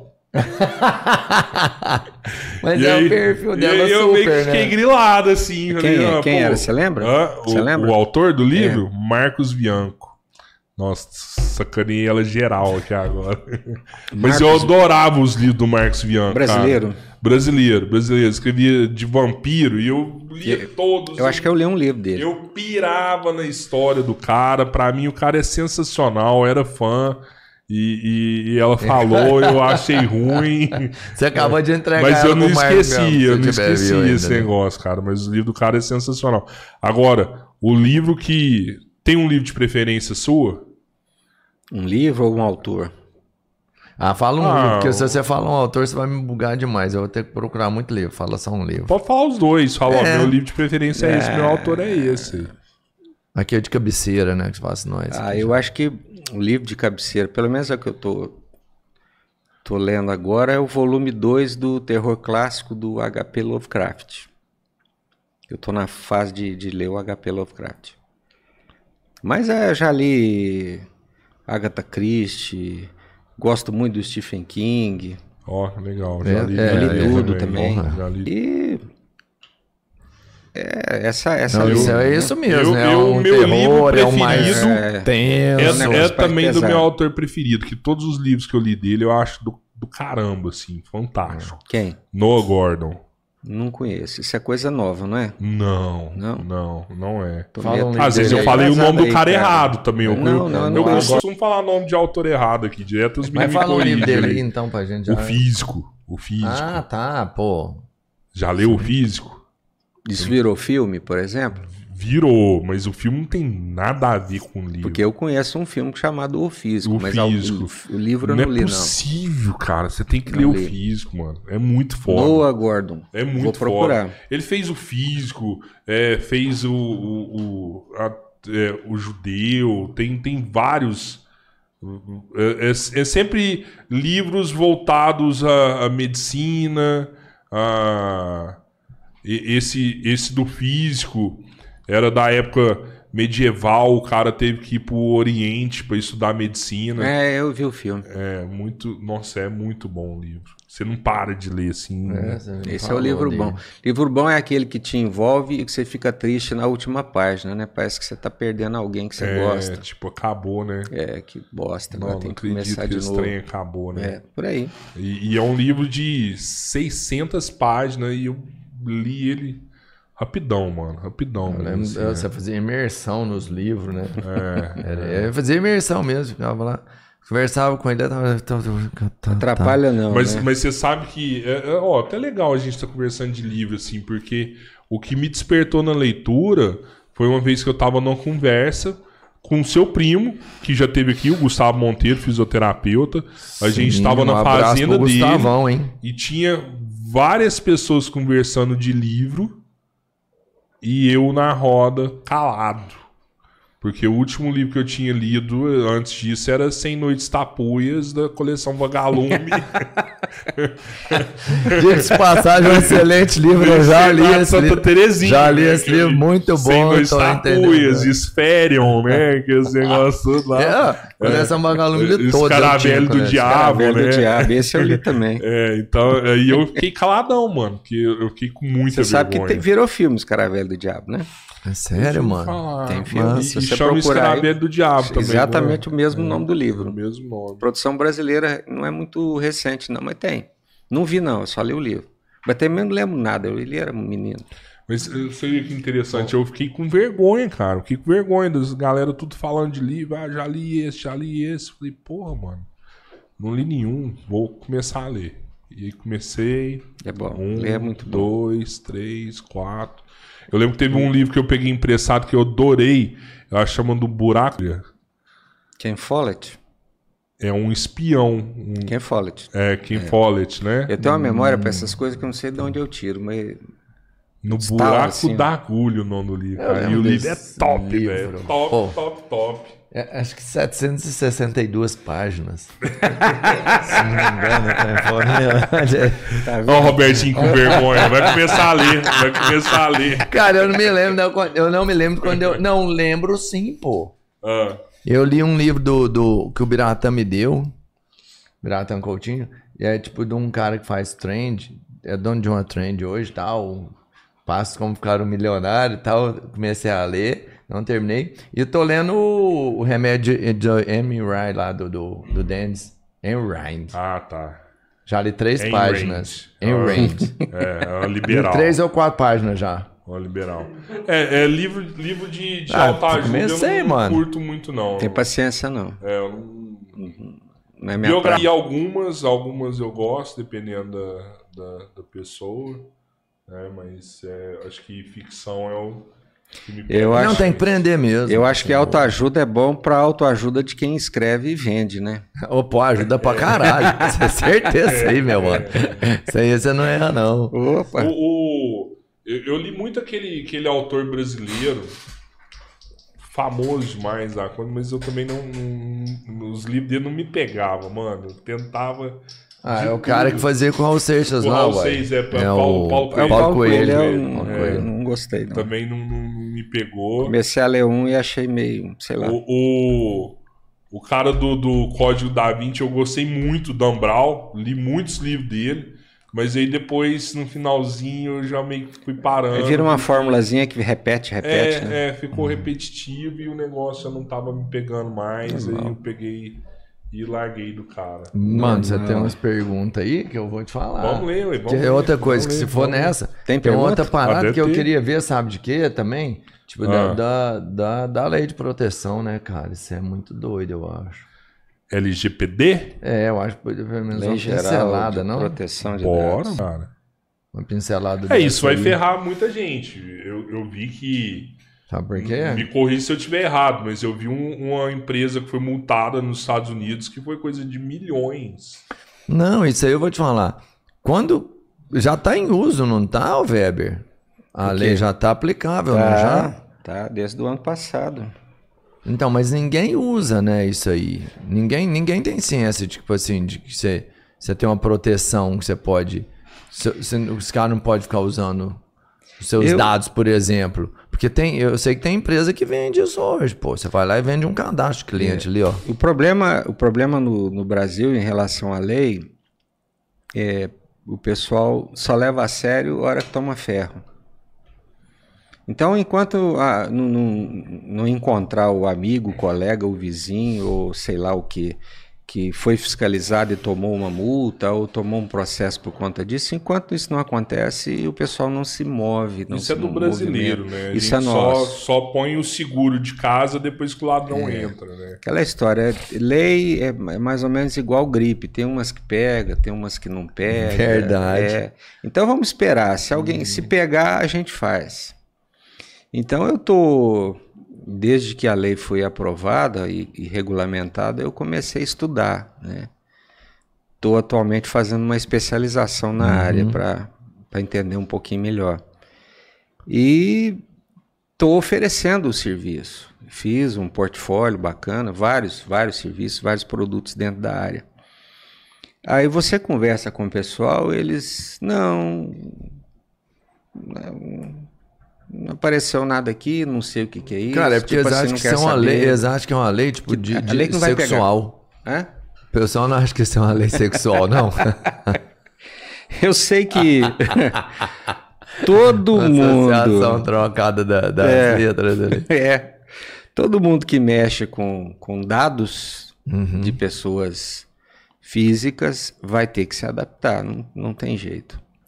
Cara, isso. eu- eu- É o chamado Você tratamento de dados. Desde o lojista pequeno até o grande vai ser necessário? Todos os, todos os, os que tratam dados. Ou Você seja, acha que vai ser um código de defesa do consumidor que vai valer para todo mundo que tem negócio? é, na verdade, a, a lei está em sintonia com o código, né? Um CDC? Tá. A grande questão é que a, a inspiração disso é a legislação da União Europeia, que é a ideia de que os seus dados pessoais fazem parte do seu direito de personalidade.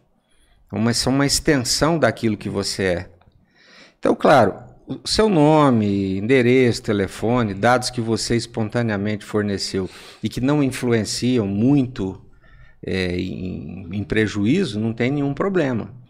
Mas se você faz uma compra, presta um serviço ou recebe um serviço e as pessoas vão usar os seus dados, vão armazenar, disponibilizar, se você tem, se a sua empresa, por exemplo, tem contratos com terceiras empresas e elas vão utilizar isso, tudo isso tem que ser pensado.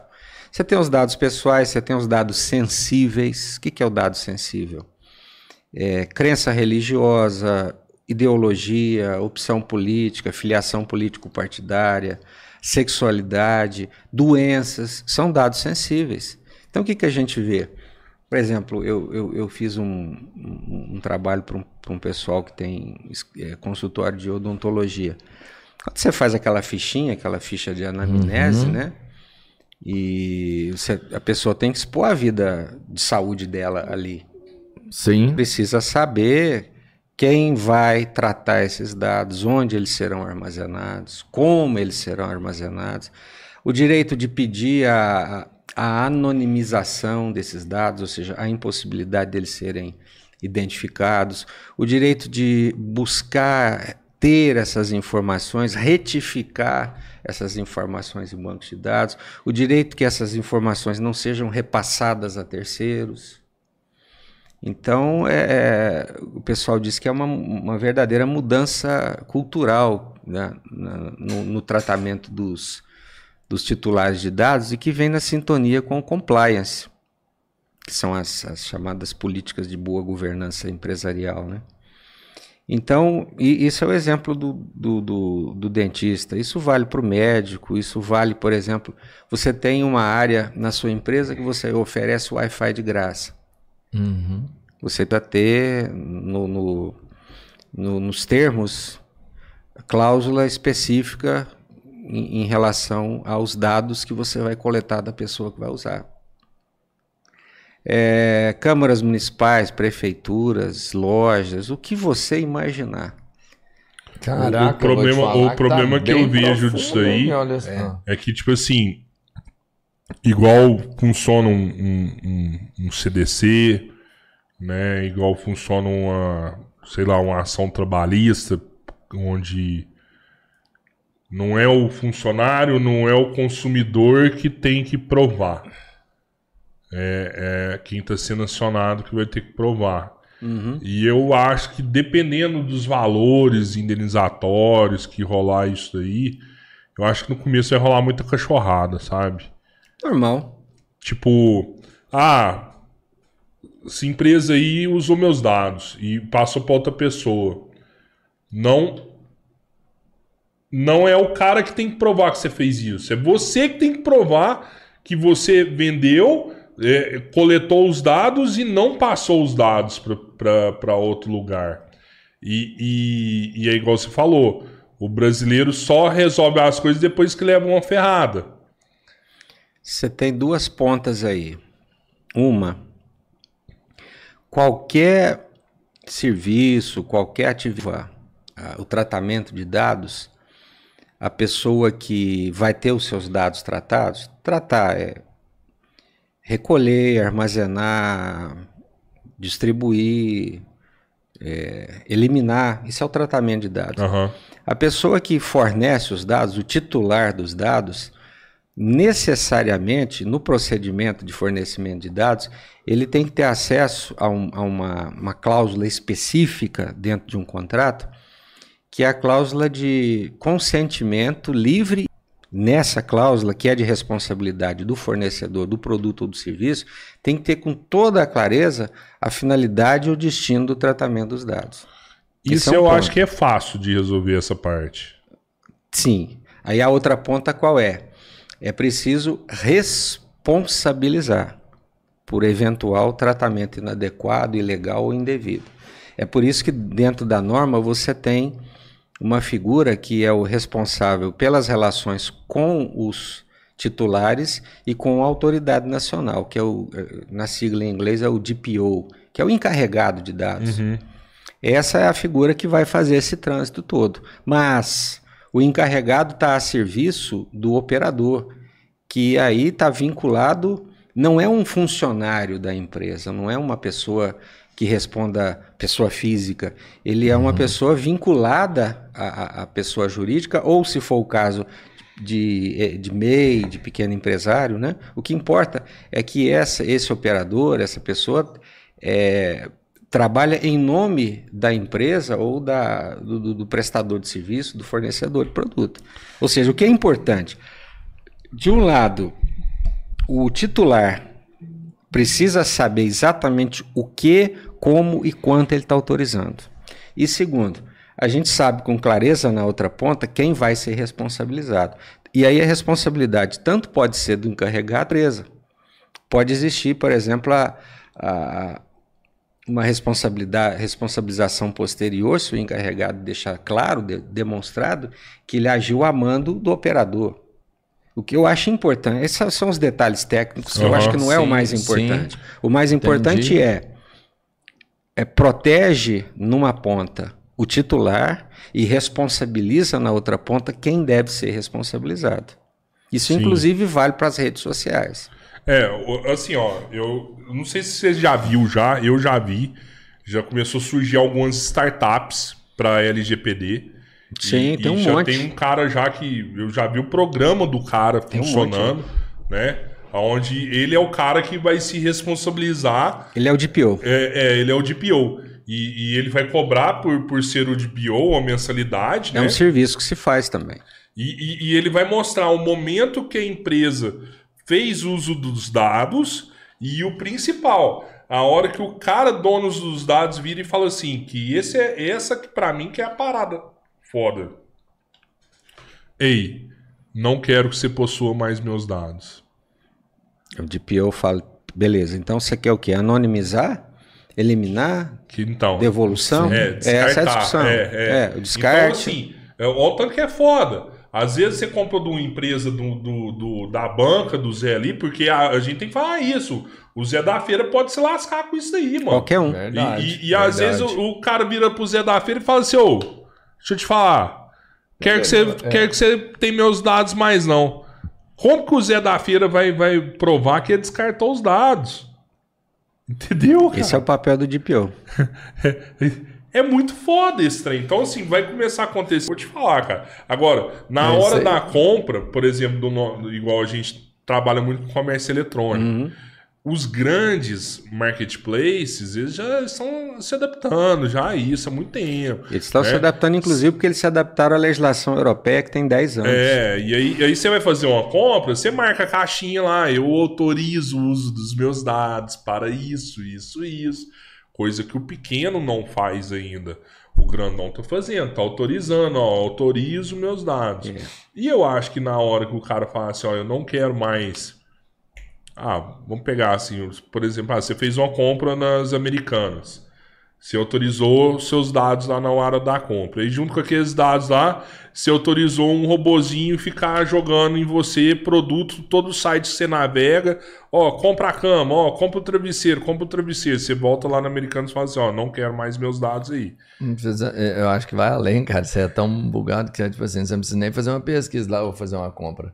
Se você falar assim, igual você acabou de falar, eu quero um travesseiro, eu quero um travesseiro, depois já aparece uma mensagem aí pra você querendo vender um travesseiro lá. É, é, é. Sabe? Inclusive, pelo princípio da publicidade, no, no momento em que o titular dos dados acessa para marcar as caixinhas, né? É preciso, e isso é muito claro na lei, você tem que oferecer lá na, no termo de consentimento o nome, o telefone, o e-mail do DPO.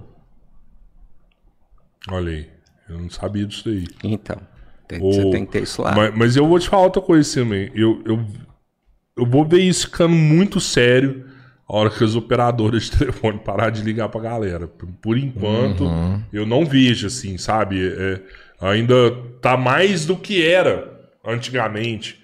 Hoje tá muito mais. Hoje você recebe ligação tempo inteiro no seu telefone. É, aí, eu, aí você bota, você instala um Truecaller e dá uma aliviada, né? Se bem que os caras estão o tempo inteiro dando a volta no Mudando, Truecaller. né? Mudando, mudando o número. Eu nem sabia Cara, desse assim, colo. Weber, aí agora você vai me corrigir, até porque você está mais atualizado sobre o assunto. Toda lei nova, ela, ela tem um processo. Falou assim, é, vamos ver se pega ou se não pega. É igual cachorro de roça mesmo, né? Vamos ver se pega ou se não pega. Mas eu vejo que toda lei ela é feita com a intenção benéfica. Toda lei é feita para proteger ou auxiliar ou, ou consertar alguma falha. E aí depois você vai tendo uma jurisprudência, são né, reiteradas decisões que eu vou falar assim, ponto de vista meu, que é a lei trabalhista, por exemplo, que aí a gente teve uma época que todo trabalhador acabava, se não todo, mas a grande maioria, entrando com ações judiciais contra a empresa, que já tinha pago tudo que era devido, e causou um acúmulo enorme né, de processo trabalhista, e todo mundo que trabalhava né, acabava se beneficiando de novo. Por quê? Porque havia reiteradas decisões falando assim pro, pro empresário, não, eu sei que você já pagou tudo, mas faz um acordo com ele e dá mais uma porcentagem para ele vamos resolver isso. Foi um erro judicial para mim isso aí, né? E essa é uma lei nova. E se eles começam a não caso a caso, que é isso que a Cabeleira está falando, vai ter um monte de merda que vai acontecer. Então não vai entrar judicial para ganhar grana com isso. Então deixa eu. É. Só que eu vou te concluir Sim. que agora é onde eu vou te apertar. A gente sabe que é um milhar de processos já. E mais uma lei que vai ter facilidade para todo mundo entrar. Todo mundo vai entrar, o judiciário não consegue ver. O que, que eles vão fazer? Começar a dar um monte de despacho determinado na primeira situação que eles entenderam ali. Porque é isso que ele vai meio que fazer. tem mais uma lei que vai foder com um monte de sistema aí, ou não? O que, que você acha? Bom, vamos, vamos ponderar. Vocês já repararam que eu gosto de tentar Sim. buscar um equilíbrio. É, né? é, é, uma- é uma- é um perfil, né? Muitos anos fazendo isso. você erra menos assim, na verdade, né? Que você É um me responde a primeira. Eu É, falar, primeira ou da eu segunda. vou te falar que eu já errei pra caramba, mas eu acho que isso é uma forma de amenizar. Aham. Quem não errou é porque nunca tentou. Exatamente. Então, assim, o espírito da lei, vamos dizer, ele está sintonizado com essa preocupação, que é a sobrecarga do, do judiciário. E do que eu do que eu estou estudando, do que eu entendi, o que eu recomendo e o que já é jurisprudência é qualquer contrato que envolva eh, dados pessoais, você coloca uma cláusula de arbitragem. O que que é a cláusula de arbitragem? É a solução alternativa de conflito que não precisa recorrer ao judiciário. E é claro, né, a, a- a chamada sentença arbitral, se não for cumprida espontaneamente pelas partes, ela é um título executivo extrajudicial. Aí você vai desembocar no judiciário. Mas de início, nada te impede de resolver de forma alternativa fora do judiciário. Esse é um ponto.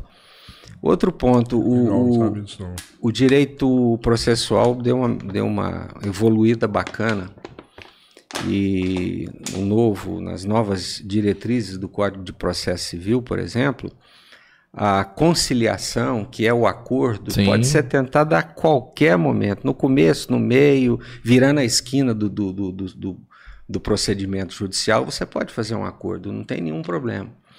E assim, a, a, a experiência minha com isso me mostra que, às vezes, a gente consegue fazer um acordo extrajudicial bacana. Às vezes, é preciso entrar judicialmente para que esse acordo seja feito.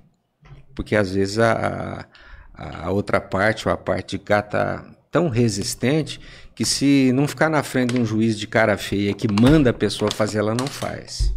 Eu sei disso. É, Eu falo, Você já passou É, por isso, eu falo é assim, é. a conciliação, pra mim, é exatamente o que você falou. A justiça hoje, ela busca conciliação com toda a força dela, antes, Durante. durante, depois. E às vezes até depois. É, é, pode até acontecer. Mas eu falo é o seguinte, esse, esse é um problema da conciliação que eu vi no final, e o exemplo que eu dei foi o trabalhista. Porque a gente chegava no final, os juízes forçavam conciliação. Ele força a conciliação. A, a- a justiça quer que as partes entre si se resolvam, Sim. né? E ele força a Mas conciliação. você não é obrigado a aceitar. Não, não é, não é. Mas a, a- a- eu vou te falar assim, e eu, eu não, não passei por isso. Eu passei. Mas eu passei, eu vi milhares de relatos de pessoas que o juiz falava assim, cara, faz um acordo com ela, ele tá pedindo 50 mil de, de né? Dá 2 mil para esse funcionário aí. Juiz, eu já paguei tudo que era devido. Cara, se seguir a ação, você vai Verdade. pagar mais com o advogado, porque você não paga 2 mil para ele. Ele vai ficar feliz e vai sair mais barato pra você. Conciliação aconteceu, encerrou ali, né? Foi, foi, foi, deu ligeireza o processo, né? Sim. Aconteceu. Mas Acha você não ficou caralho. satisfeito. É, porque eu vou te falar uma coisa, né? O direito foi aplicado ali, teve a lei, mas eu não vejo justiça quando a conciliação é dessa forma, sabe? Que você tem que pagar para o cara não seguir, para que você não perca mais. É errado. Ou você não perca. Às vezes você corre o risco de perder mais. Perder Sim, mais, na você tá maioria certo, perde você mais, mas entende. pode ser É, que você não perca. Não, Porque é, mas tem, é, a gente tem, sabe disso. tem duas mas... questões aí. Pensando tecnicamente, tem duas, duas observações. É claro que quem perde fica sempre insatisfeito. Quem faz um É, acordo justiça nunca fica é- satisfeito. nunca vai ser para os dois lados. Não tem jeito. Tem duas questões de ordem técnica aí, né? E isso eu falo por experiência. É, a gente já ganhou, inclusive a ação trabalhista, por um detalhe, isso defendendo o, o trabalhador, por um detalhe que, que não, mas era um detalhe que depunha contra ele. Embora ele tivesse imaginando que tinha pago tudo, ele não pagou tudo. Ou Entendi. pagou errado, ou pagou, Pagou sem a- o acréscimo devido. Acordo na audiência ficou mais caro no final. Ah, mas demorou, demorou quatro anos a- a- o recurso que foi Uhum. até o, o TRT, mas ficou mais caro para a pessoa que perdeu, que era o Sim. do, que estava do lado de lá. Uma questão de ponderação, de oportunidade. A justiça é uma máquina cara, demorada. É, às vezes o simples fato de ir a uma audiência, por mais razão que você tenha, é um desgaste tão grande, é um É, tempo muito, que você muito. perde. Então, assim, pensando aqui como advogado, né? Quando a gente orienta o cliente, a gente sempre tenta enxergar todos os cenários e todas as possibilidades. Será que vale a pena? Ah, mas eu quero fazer porque eu tô com raiva, porque eu preciso fazer, porque é uma vingança, não sei o que. Foi... Então, assim, semana que vem você volta, a gente conversa de novo. Porque a possibilidade de perder, ou de ganhar pouco, ou de não ganhar nada é muito grande. Então vamos ver exatamente o que, que você quer com isso.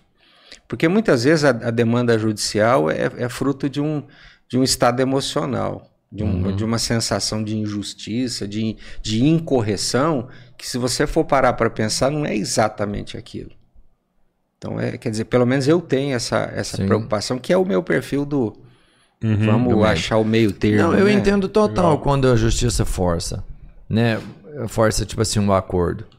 Porque você tem uma parte que é realmente mais fraca e, a prote... e assim, um dos deveres dele lá como maior é defender essa parte com Sim. maior né, propriedade. É, a tese fundamental é essa. É isso. Na É, eu relação entendo. empregado Eu, eu entendo isso. e, Mas eu não concordo total, só. normal.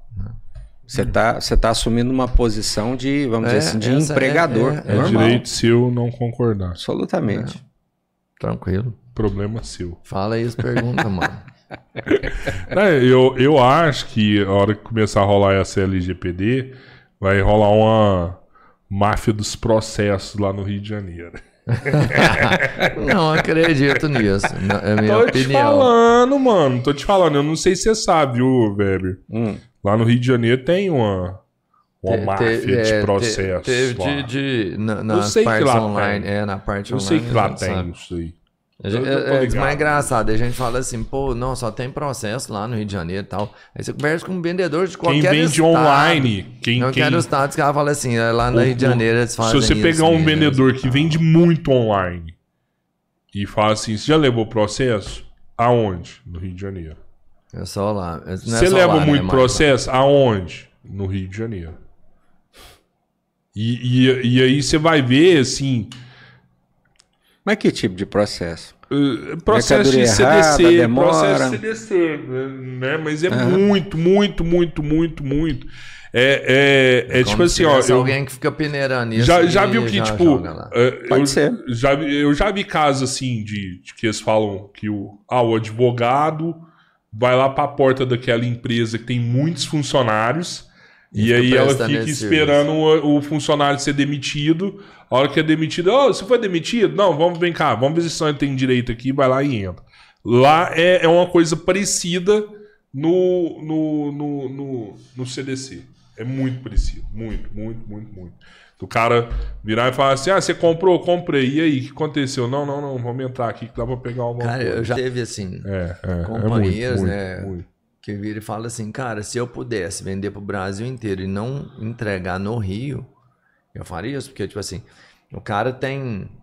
São quantidades Por enormes vários de vendas, motivos. É, quantidade enorme de vendas, e fala assim, cara, eu vendo mil pacotes por dia e com isso eu tenho 10 ações por ano. Nove são no Rio de Janeiro. É, Eu vou te dar um exemplo aqui. Entendeu? De, de mil vendas por dia, lógico que uma vai dar uma falha, alguma outra normal. coisa. Só que, você entende? Que lá. Pessoa, pessoa fora da mora. Ele teve falha. Fora lá da curva mesmo, acordo, né? Vou ele te dar, quer- vou te dar um exemplo pegar aqui. uma- A pessoa mora no, no complexo do Alemão. É, Aí ela vai e faz uma entregar. compra do Mercado Livre. Chega lá, outra mão. De jeito Não nenhum, vai nem receber. com autorização. Não, acontece. Ah, aquele dia lá não entrou. Aquele dia Não lá não podia entrar. entrar. Não, mas não, mas se você, se você conhecer e tiver as manhas, você vai em qualquer lugar. Não, né? é, é assim, ó. Eu, Eu acho tô- que é obrigação, inclusive, da companhia que entrega fazer os acordos necessários para poder chegar onde Sim, precisa. sim, Pô, sim. Isso é o Mas básico, acontece, né? é. Mas acontece isso daí, sério mesmo, isso acontece. De. de, de ah, não, não conseguimos Não- entregar não- lá já naquele não lugar. podia entrar não não entregar vai. lá naquele É. lugar. E aí não conseguimos. Área de risco. a- O próprio correio. É o correio. O próprio é o correio, vamos falar, é notifica isso correio. daí. Fala, ó, isso aqui é uma área de risco, não podemos entregar. Então, a responsabilidade é do correio. ué. Ah, mas aí correio você tem que ir na, na Justiça Federal. Aí gente. o cara, ah, vai no, vai no correio? Não, vai ali, com, vai ali no cara ali na Pequenas Tem Causas. só você quer ganhar uma grana? Cara, quer? Dá seus documentos faz o resto. Entendi. É. É, isso você tem que. À- Às vezes seguir, você ganha. Às vezes, se você seguir, você consegue provar e ganha. Mas como tem a, a- a conciliação, acaba resolvendo a Mas conciliação. a conciliação, no meu entendimento, começa um pouco antes. Porque quando você não consegue entregar lá, eles olham pro cara e falam assim, ó, seu produto tá aqui, você consegue vir buscar? Não, não consigo buscar aí também. Falou, então se você não puder vir buscar, a gente vai devolver seu dinheiro e vai entregar o produto, que a gente também não consegue entregar. Já houve uma conciliação antecipada ali. Não, tô falando conciliação judicial, porque É, mas essa a conciliação. conciliação não- Você não sabe que o consumidor não, não quer essa conciliação. Ele não quer. É, ele vai depende, se o cara tá agindo de má fé, ele quer grana. Sim, então, não sei, é, ele tem quer que ser a grana. intenção da É, pessoa é, também, né? é, é. Teve, Então. teve até, não, você falou esse negócio, isso é engraçado, eu tenho que te contar.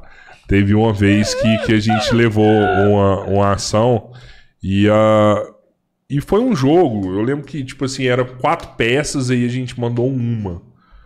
Mas é, foi um erro na logística, na separação. Uhum. Assim que a gente ficou sabendo, a gente entrou em contato. Ó, você recebeu uma? Foi. Não, vou mandar as outras três. Posso mandar? Eu não, converse com o meu advogado. Eu falei, ah. é. E, era, e eu lembro, a- o valor de cada peça era 20 reais. Isso foi por telefone? É, por- a venda foi online e tal. A gente recebeu o e-mail, ó. Chegou aqui, era pra chegar quatro. A gente recebeu só uma só. Opa, ligou, né? Ó, a gente tá Cara, mandando as outras três aqui. Não, esse dia foi assertivo demais, A que a gente- gente mandou e avisou, A pode gente mandar. tá mandando as outras três aqui e tal. Ela, ah, conversa com o meu advogado. E aí, mano, a gente já pegou e já mandou, já, sabe? Já Imagina. mandou. Claro. E aí chegou as outras três e recebeu. já mandou até um e nem brinde, conversou com o advogado, não. A gente pegou e já mandou. Já mandou, beleza, né? Aí tá lá um belo dia, pá, chega a ação lá, né? Chega a ação, pedindo 20 mil tal, não sei o quê. A gente sabe que é, pede um valor alto pra ganhar um valor baixo, né? Mas se entregue, cara. E essa eu falei, mano, eu vou estar lá em São Paulo esse dia. Foi legal vou, isso aí. Eu vou. E aí eu fiz questão de ir na audiência. Fui na audiência e tal.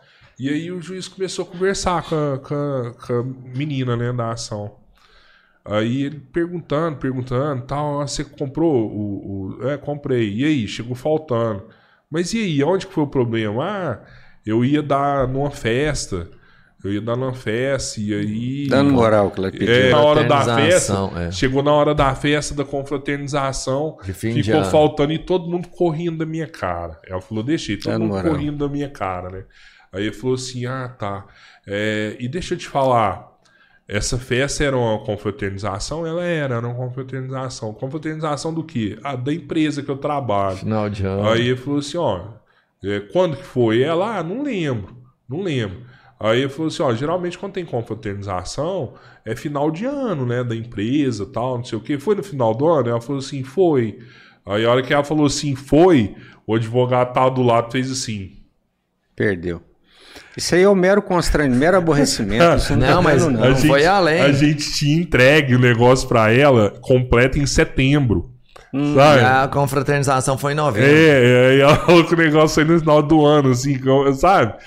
Aí já pegou na mentira, aí o cara era um juiz sério, assim, tal, japonês, né? Falou assim, ó, escreve aí que não cabe indenização, porque ah, a pessoa alegou Havia que a festa foi no é. final do ano, no entanto, ela recebeu o produto já em setembro, não sei o que, não sei o que, não sei o que. Dou por encerrado, foi todo mundo embora, cara. Não pagou nada pra ninguém. É que ela que tinha que pagar. Eu, eu, eu, tenho, eu, tenho- eu- eu recomendo sempre, o Gmail tem um recurso lá que é o Strike, né? Eu não É um- conheço Não isso. conhece o Strike? O Strike é um, é, um, é, um, Ah, eu não vou lembrar o nome do troço, mas você, você, você instala ele no, no Gmail e ele te avisa quando o e-mail que você mandou foi recebido. Ah, pô, por isso que eu, já vi isso aí. Os caras falam assim: você, não leu o e-mail. Eu já ganhei, eu já legal. ganhei ação com, com Ó, isso. legal, legal. Eu não sabia dessa. Ou dessa se tiver mensagem aí, pergunta aí, manda sim. pra gente. Instala o Strake no Gmail que você vai ver que é muito bom. Pessoal, pessoal aqui no chat tá perguntando se a gente conhece os livros do Frederic Force, Forsyth. Frederico Forsyth, sim. Frederico Isso Forsyth. é espionagem. São, livros, são livros clássicos de espionagem, Frederico Bom? Forsyth. Bom. Lembra de algum título legal Não vou dele? lembrar aqui não, mas é na linha... Não, mas só de você saber o que, que é, você já me pira. É na linha, é na linha do, do, do- de ação e espionagem e Tipo um segredo James. Bond É tipo mesmo? um James Bond. aí. legal. Frederico. Forsyth. Frederico Forsyth. Legal. E, e o Gustavo Gabriel falou que, Weber, você acha que a ação de Israel na Síria vai piorar a guerra na Ucrânia? A Síria é um, é um embrólio, né? É um problema que se arrasta há muitos anos e eu não, não sei se que ação específica ele está se referindo aí. Mas se você imaginar do ponto de vista da- do que a gente estava conversando anteriormente, que Israel é um, é, um, é um ponto de inflexão do poder militar americano no Oriente Médio, é, a Síria vai continuar sendo bombardeada esfregada e exprimida porque não há é, não há uma, uma reverberação disso no mundo, a não ser as campanhas de, de ajuda humanitária. Então eu acho que a Síria é meio que um caso perdido. Não sei. Você falou que pode ter uma guerra nuclear. Você acha que pode rolar alguma eu, coisa? eu acho que se a coisa continuar caminhando do jeito que caminha, alguém pode apertar um botãozinho lá. Você acha que vai, vai rolar a primeira bomba nuclear onde? Na Ucrânia mesmo? Eu acho que na Ucrânia. E aí a, a reação americana vai ser imediata, né? Seria imediata.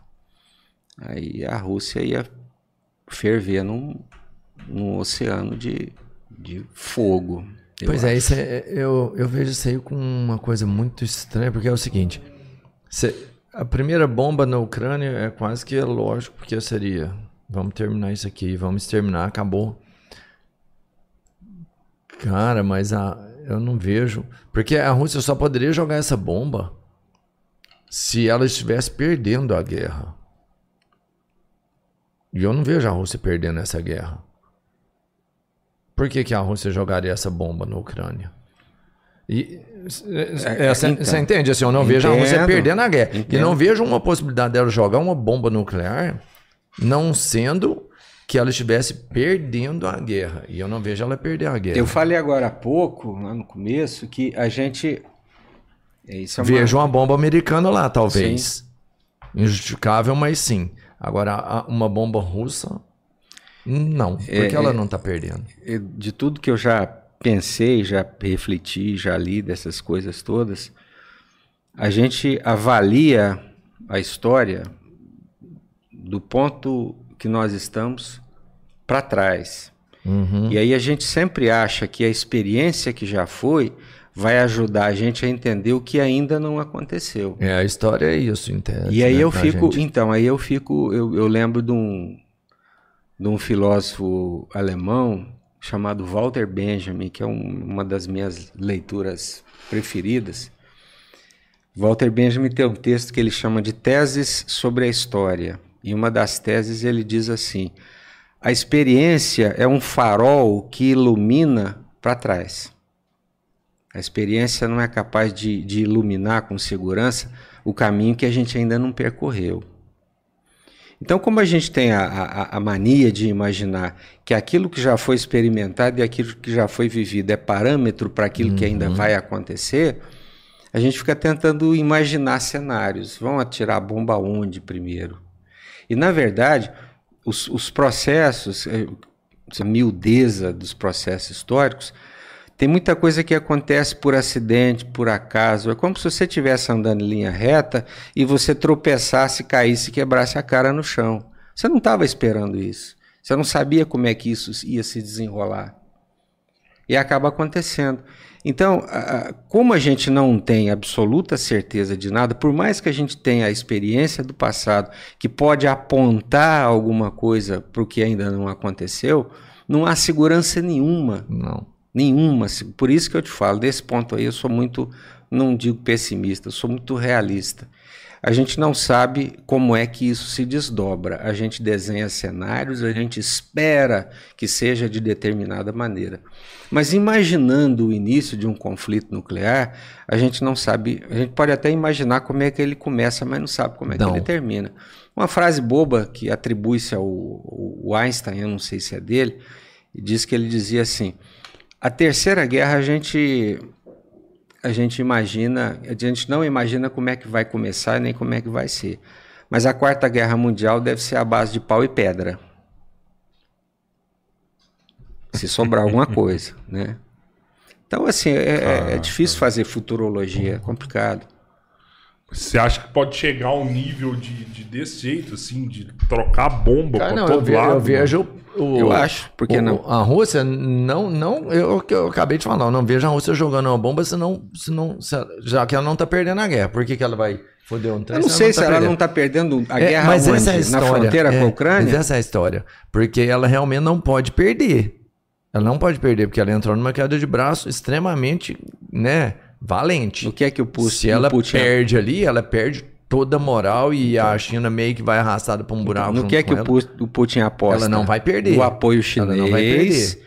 na capacidade de resistir o máximo possível ao embargo e na fragilidade da Europa que precisa dos insumos que eles têm para vender. Exato. Então ele também, ele, ele também pensou no, no- no tempo cronológico que ele tem para suportar isso. Então, quando ele ameaça a possibilidade de, de lançar uma bomba atômica, ele também está fazendo um cálculo aí. Eu acho que Não a gente segurar o suporta o embargo até um certo ponto, a Ucrânia vai capitular Entendi. e tal, e- mas colos de segurança para você soltar uma bomba, para você Uhum. disparar um míssil com ogiva nuclear e tal. Mas eu não sei quem é que tem o controle desses protocolos. Quantas pessoas, quais são? Eu não sei até que ponto há perversidade tal na cabeça desse Sim. povo. Porque tem algumas teorias aí, né? Eu li, não sei onde, ontem ou anteontem, que fizeram um diagnóstico psiquiátrico à distância do Putin. Diz que ele tem problema mental. Eu não sei se é problema Ele era um mental. cara da KGB, não era? Era. Eu não sei se ele é um perverso, eu não sei se é uma, uma, uma, uma figura de, de maldade que não tenha nada a ver com perversidade ou problema mental. Não sei. A gente sei não que não aceita críticas, né? Então. né? Então. É, E por é trás foda. disso, do tradicionalismo. Pois é, você não falou do tradicionalismo. Ué, não deu tempo pra falar ainda. Mas dá a pra gente falar, foi falando, mano, dá pra falando. falar. Dá pra falar, lógico. O tempo é todo seu aqui. Então é a questão. A questão é a seguinte. é, Na verdade, tem duas questões. Pega uma aí, cerveja pra mim, pra me escutar o tradicionalismo. né? Eu vou aqui. querer uma cerveja também. É. Tá, então eu vou comer um de quental. tá tudo bom demais. Eu, eu ouvi falar, antes de você falar Vou- do, disso eu aí, aprofundar aí no eu ouvi falar que se o Putin perder essa guerra, ele corre o risco de ser morto, mano. Pois é, mano, ainda tem isso. E outra coisa, ele já vai morrer todo dia. Parece que o cara tá com câncer terminal, pô. Isso me deixa Não, mais não assustado sei, ainda. isso eu não Se sei, tiver com mas- câncer terminal, fala assim, eu vou Aí morrer, fala assim, é, vai morrer todo vai, mundo. vai tudo, é, vamos porque arrebentar. já com vai tudo. se fuder Pra mesmo. mim, É, tanto mas faz. eu falo né? de morrer é dos outros matar mesmo. É uma coisa é você ter câncer Não, terminal, Gabriel. mas pro Pensa cara um que tá já vai desenvolvendo uma guerra, Não, mano. Pensa um cara que já sabe que vai morrer. Isso deixa pra ele os limites muito menores. Ele já vai morrer mesmo, mano. Você entende? Isso me deixa pior ainda. A questão é a seguinte. Ah, É... Do tradicionalismo agora. América IPA. Isso é muito bom. Pegou da boa pra gente. saúde. Saúde. A questão é a seguinte. É... O, a eminência par, cara que está por trás, maquinando muito do que acontece hoje, é um cara chamado Alexander Dugin, que é professor na academia de Moscou, trabalha no campo da, da ciência política e tal, tem uma vasta formação intelectual. E em 2011, o Alexander Dugin fez uma, um colóquio com o tal do Olavo de Carvalho. Isso virou um livro, Caraca. A Nova Ordem Mundial. É o nome do livro. Esse livro é do Olavo, né? Não, é o, é, o, é o resultado do debate dos dois. Só que, como foi publicado no Brasil, a, a mando do Olavo, ele é Ah. que- só ele que aparece no título. né? Ah, Idealizado. olha É, e lá, quer dizer, Olavo, Bannon, o Breitbart, que morreu de, de infarto em 2012, que era colega do Bannon, que era parceiro dele, o Dugin e mais uma meia dúzia desses caras estudaram o- o- a obra de um francês chamado René Guénon, que eu estou lendo esses troços também, e, e desenvolveram essa concepção chamada de tradicionalismo com T maiúsculo, que é uma, uma interpretação, uma reinterpretação, uma releitura da história que parte da negação da modernidade, da negação da racionalidade, da negação do iluminismo e de toda, obviamente, a herança eh, cultural greco-romana, em nome de uma concepção de história eh, cíclica. Então, o que, que eles imaginam? Que na história da humanidade existiram diversos ciclos e que, que esses ciclos se repetem. Então você tem um ciclo de predomínio dos guerreiros, um ciclo de predomínio dos eh, filósofos, do- dos, eh, dos intelectuais, você tem um ciclo de predomínio dos comerciantes. Então o que, que eles enxergam? Que o, o- o- último, esse último ciclo, que é o, é predomínio dos comerciantes, é o pior deles, é o ciclo da decadência, do individualismo, do consumismo. E que esse ci- ciclo vai acabar e vai se retomar o que há de melhor da humanidade, que são os guerreiros e os filósofos. Então, é, o que é o, quando o Olavo e esses caras falam de globalismo? O globalismo é exatamente isso, é a criação de, um, de uma de uma internacional capitalista consumista que que implode a liberdade do indivíduo em nome da decadência.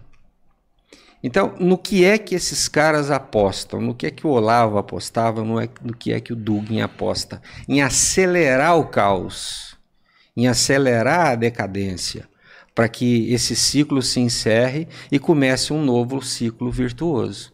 Liderado por quem? Por eles, né? Pelo que são os filósofos Os filósofos. e os guerreiros.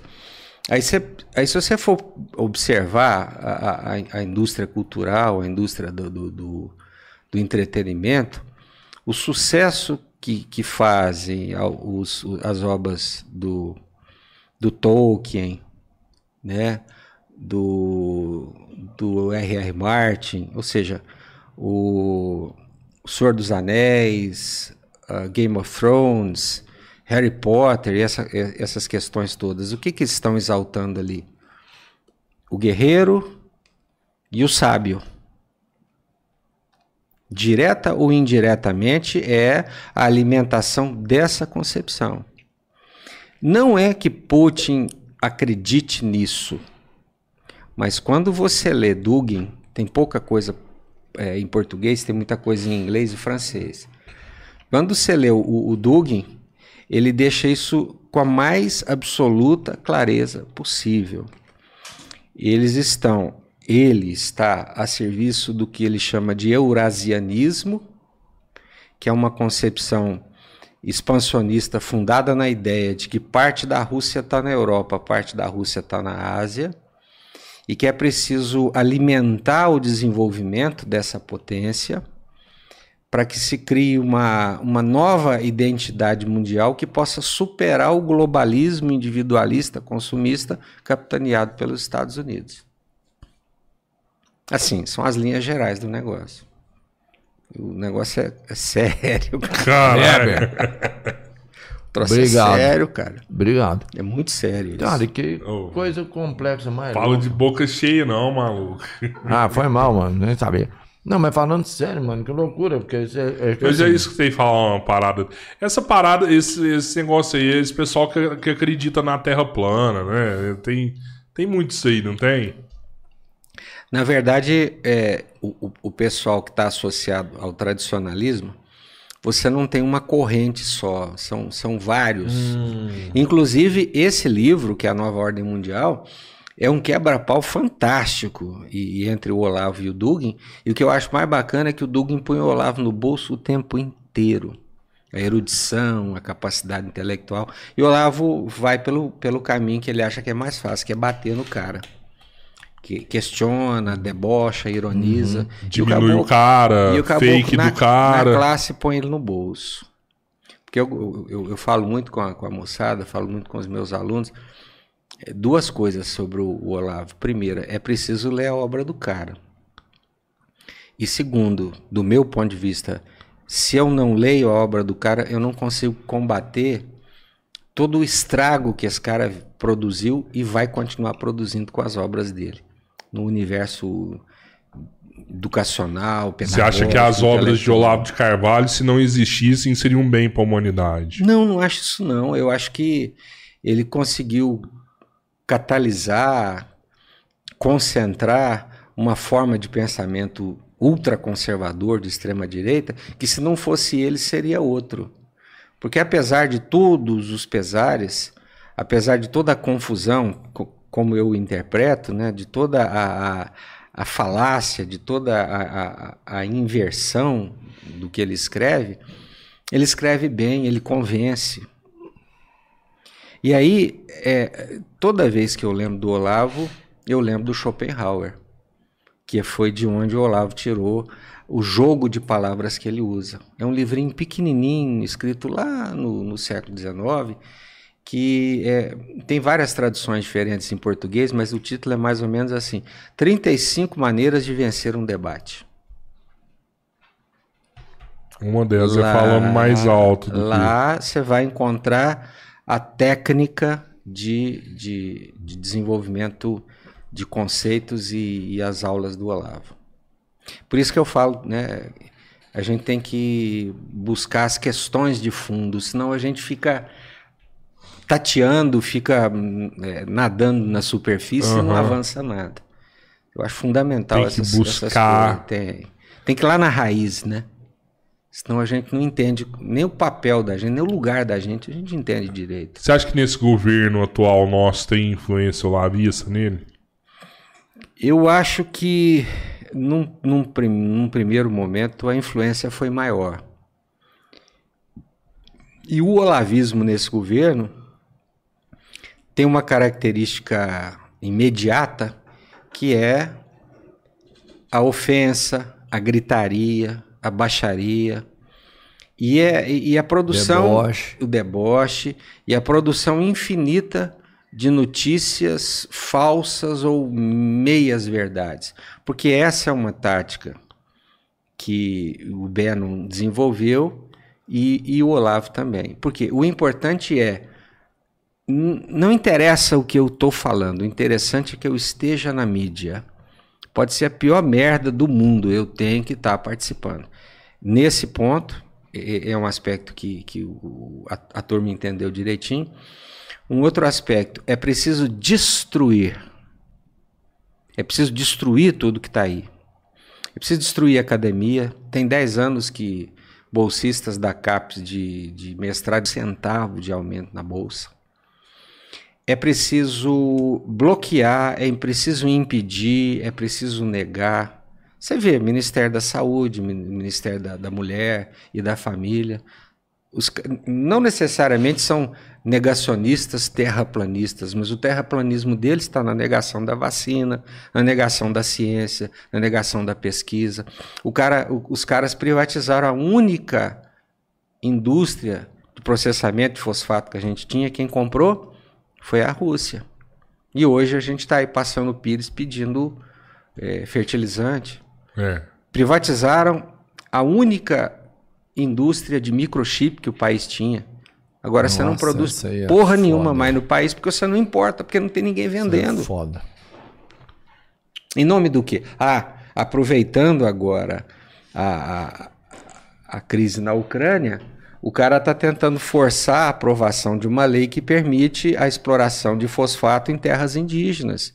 Qual é o argumento dele? Se não aprovar agora, a gente não vai ter fertilizante para a safra 2023. Mentira! Não é assim que funciona. Mas já foi liberada a Não. negociação de fertilizante. Vai, não vai interromper do Não Brasil. Então, então, é- então por que aprovar a mineração em terras indígenas? Ah, porque quer acabar com essa porra. Você entende, entendeu? Cara, eu até entendo. Se ficasse no Brasil, beleza. Mas se você liberar isso lá pra depois você passar isso pra outro, outro país, pô, não justifica. Entende? É, assim. Não, eu, Eu, você no meu, entendeu, né? liber- eu assim, no não meu é liberal, só, é. eu sou a favor de privatização. Mas eu sempre falei também que a gente deve estudar muito bem essas Não, é, privatizações, se a né? empresa está dando lucro, Pra quem, por que não pra quem que a mantém gente tá, empresa? pra quem Você que a gente tem... tá cedendo isso Ó, daí, esse aqui né? tá dando errado, vamos modificar isso aqui, né? A gente não consegue administrar Então, esse tipo de... Rodrigo Vamos passar. e, e Roberto, a questão, caras, não é não é privatizar ou não privatizar, é saber como, saber por quê, saber para onde conduzir a coisa. Porque fazer como tem sido feito não funciona. Não, não é ser contra ou a favor da privatização, é ser a favor de um, de um planejamento de longo Uhum. prazo que nos permita dirigir a nós mesmos, não ficar refém do resto. É, não é, dá, cara. Isso não dá. Com certeza. Esse é um grande problema, do meu ponto de vista. E tem setores que são estratégicos, né? Você... Planejamento de longo prazo, não política de governo, mas política de Estado, longo prazo, nós não temos. Ó, tem uma pergunta muito top aqui que mandou aqui. Quem mandou foi o Jamiro. Guerra Mundial. Onde o Brasil se encaixaria nessa guerra? Quais são as qualidades das nossas forças armadas? Se for o Jamil que eu tô pensando que seja, é, é brimo e tá, tá de sacanagem com a gente, né? Eu acho que ocorrendo uma terceira guerra mundial de proporções atômicas, não, não tem lugar nenhum para ninguém, não, porque não vai sobrar ninguém, Tem, né? não é? Ah, Você acha existem- que vai voar bomba pra todo lado mesmo? Mas não é, não é só A isso, terceira né? mundial tem que ter. Vou te falar, você não torce pra isso não, porra, mas, mas você entende, mano? Os caras vão pra terceira guerra mundial, como é que vai resolver essa merda? Então, a grande, é assim, a, grande, ué. a grande questão é que, dependendo das proporções de um conflito nuclear, o que pode ocorrer é o que o pessoal chama de inverno nuclear. Ou seja, a, a Terra seria coberta por uma nuvem radioativa que imediatamente inviabilizaria o- a chegada dos raios solares, e o, e o primeiro resultado disso é a destruição de qualquer vegetação que é. existisse, e na sequência o resto. Então, numa guerra, dependendo da proporção da guerra, não sobra nada, não sobra ninguém. Agora, a segunda parte da pergunta é: nós não temos, isso aí é, é fato público e notório, o- o- as Forças Armadas Brasileiras não têm munição para um dia de guerra. O nosso É exército ridículo. era pra- o, o nosso exército foi feito pra conflito interno, né? Foi tipo pra. Guerra civil. É, pra guerra civil. Isso é muito, não- isso é muito grave, porque a, na teoria, eh, em qualquer boa teoria, eh, o exército não, não deveria servir para conter conflito interno. Exército deveria servir para garantir é. a fronteira. Né? Então, se você já raciocina que o exército existe para garantir a segurança interna, é porque nós estamos ferrados mesmo. A própria ideia da existência de duas polícias, a polícia civil e a polícia militar, né? Polícia civil para investigar e a militar para reprimir. A lógica da polícia militar é a lógica do inimigo interno, é tratar o cidadão não como um cidadão, mas como um inimigo. E na história da formação do Estado na América Latina, de um modo geral, e do Brasil em particular, os militares sempre se colocaram na posição de salvadores da pátria. Então eles não se enxergam como funcionários públicos, que são, como são nos Estados Unidos, na Alemanha, na Inglaterra, na França. Eles acham que estão acima da gente. Por isso essa, essa preocupação com a tutela da sociedade, a tutela, o controle, o- a, a- a repressão. Ter polícia civil e polícia militar não faz sentido. Não tem existe uma polícia isso. Só. Uma polícia só. Pra que isso? E outra, né? Quem, quem, quem é o comandante em chefe da Polícia Militar? É o governador do estado? Sim. Mas existe toda uma hierarquia que segue a lógica militar. Existe uma legislação específica para os caras, um código penal militar. Por que isso? É uma herança de uma concepção que você falou lá, lá das capitanias hereditárias, do dono da terra, do coronel e daquele que confunde o poder pessoal dele com o poder de controlar o Estado. E aí é isso, País de coronéis. né? Coroné. Tem um, tem um monte aí, né? A gente Não, o Éder um vai monte. ficar desmaio com raiva com você. Aham. O Éder vai ficar desmaio de um raiva com Ah, você. não, o Éder é coroné também. Eu sei. Por isso que ele vai ficar com raiva. Vou mandar outra aqui, ó. O... o que acontece com conflitos entre Israel e Síria? De onde surgiu e por que ainda continuam? Quem mandou foi o Henrico Marques. Não, é muita coisa aí. É hein? muita coisa. Nossa, isso dava um, um outro, Um outro um podcast. outro podcast. É.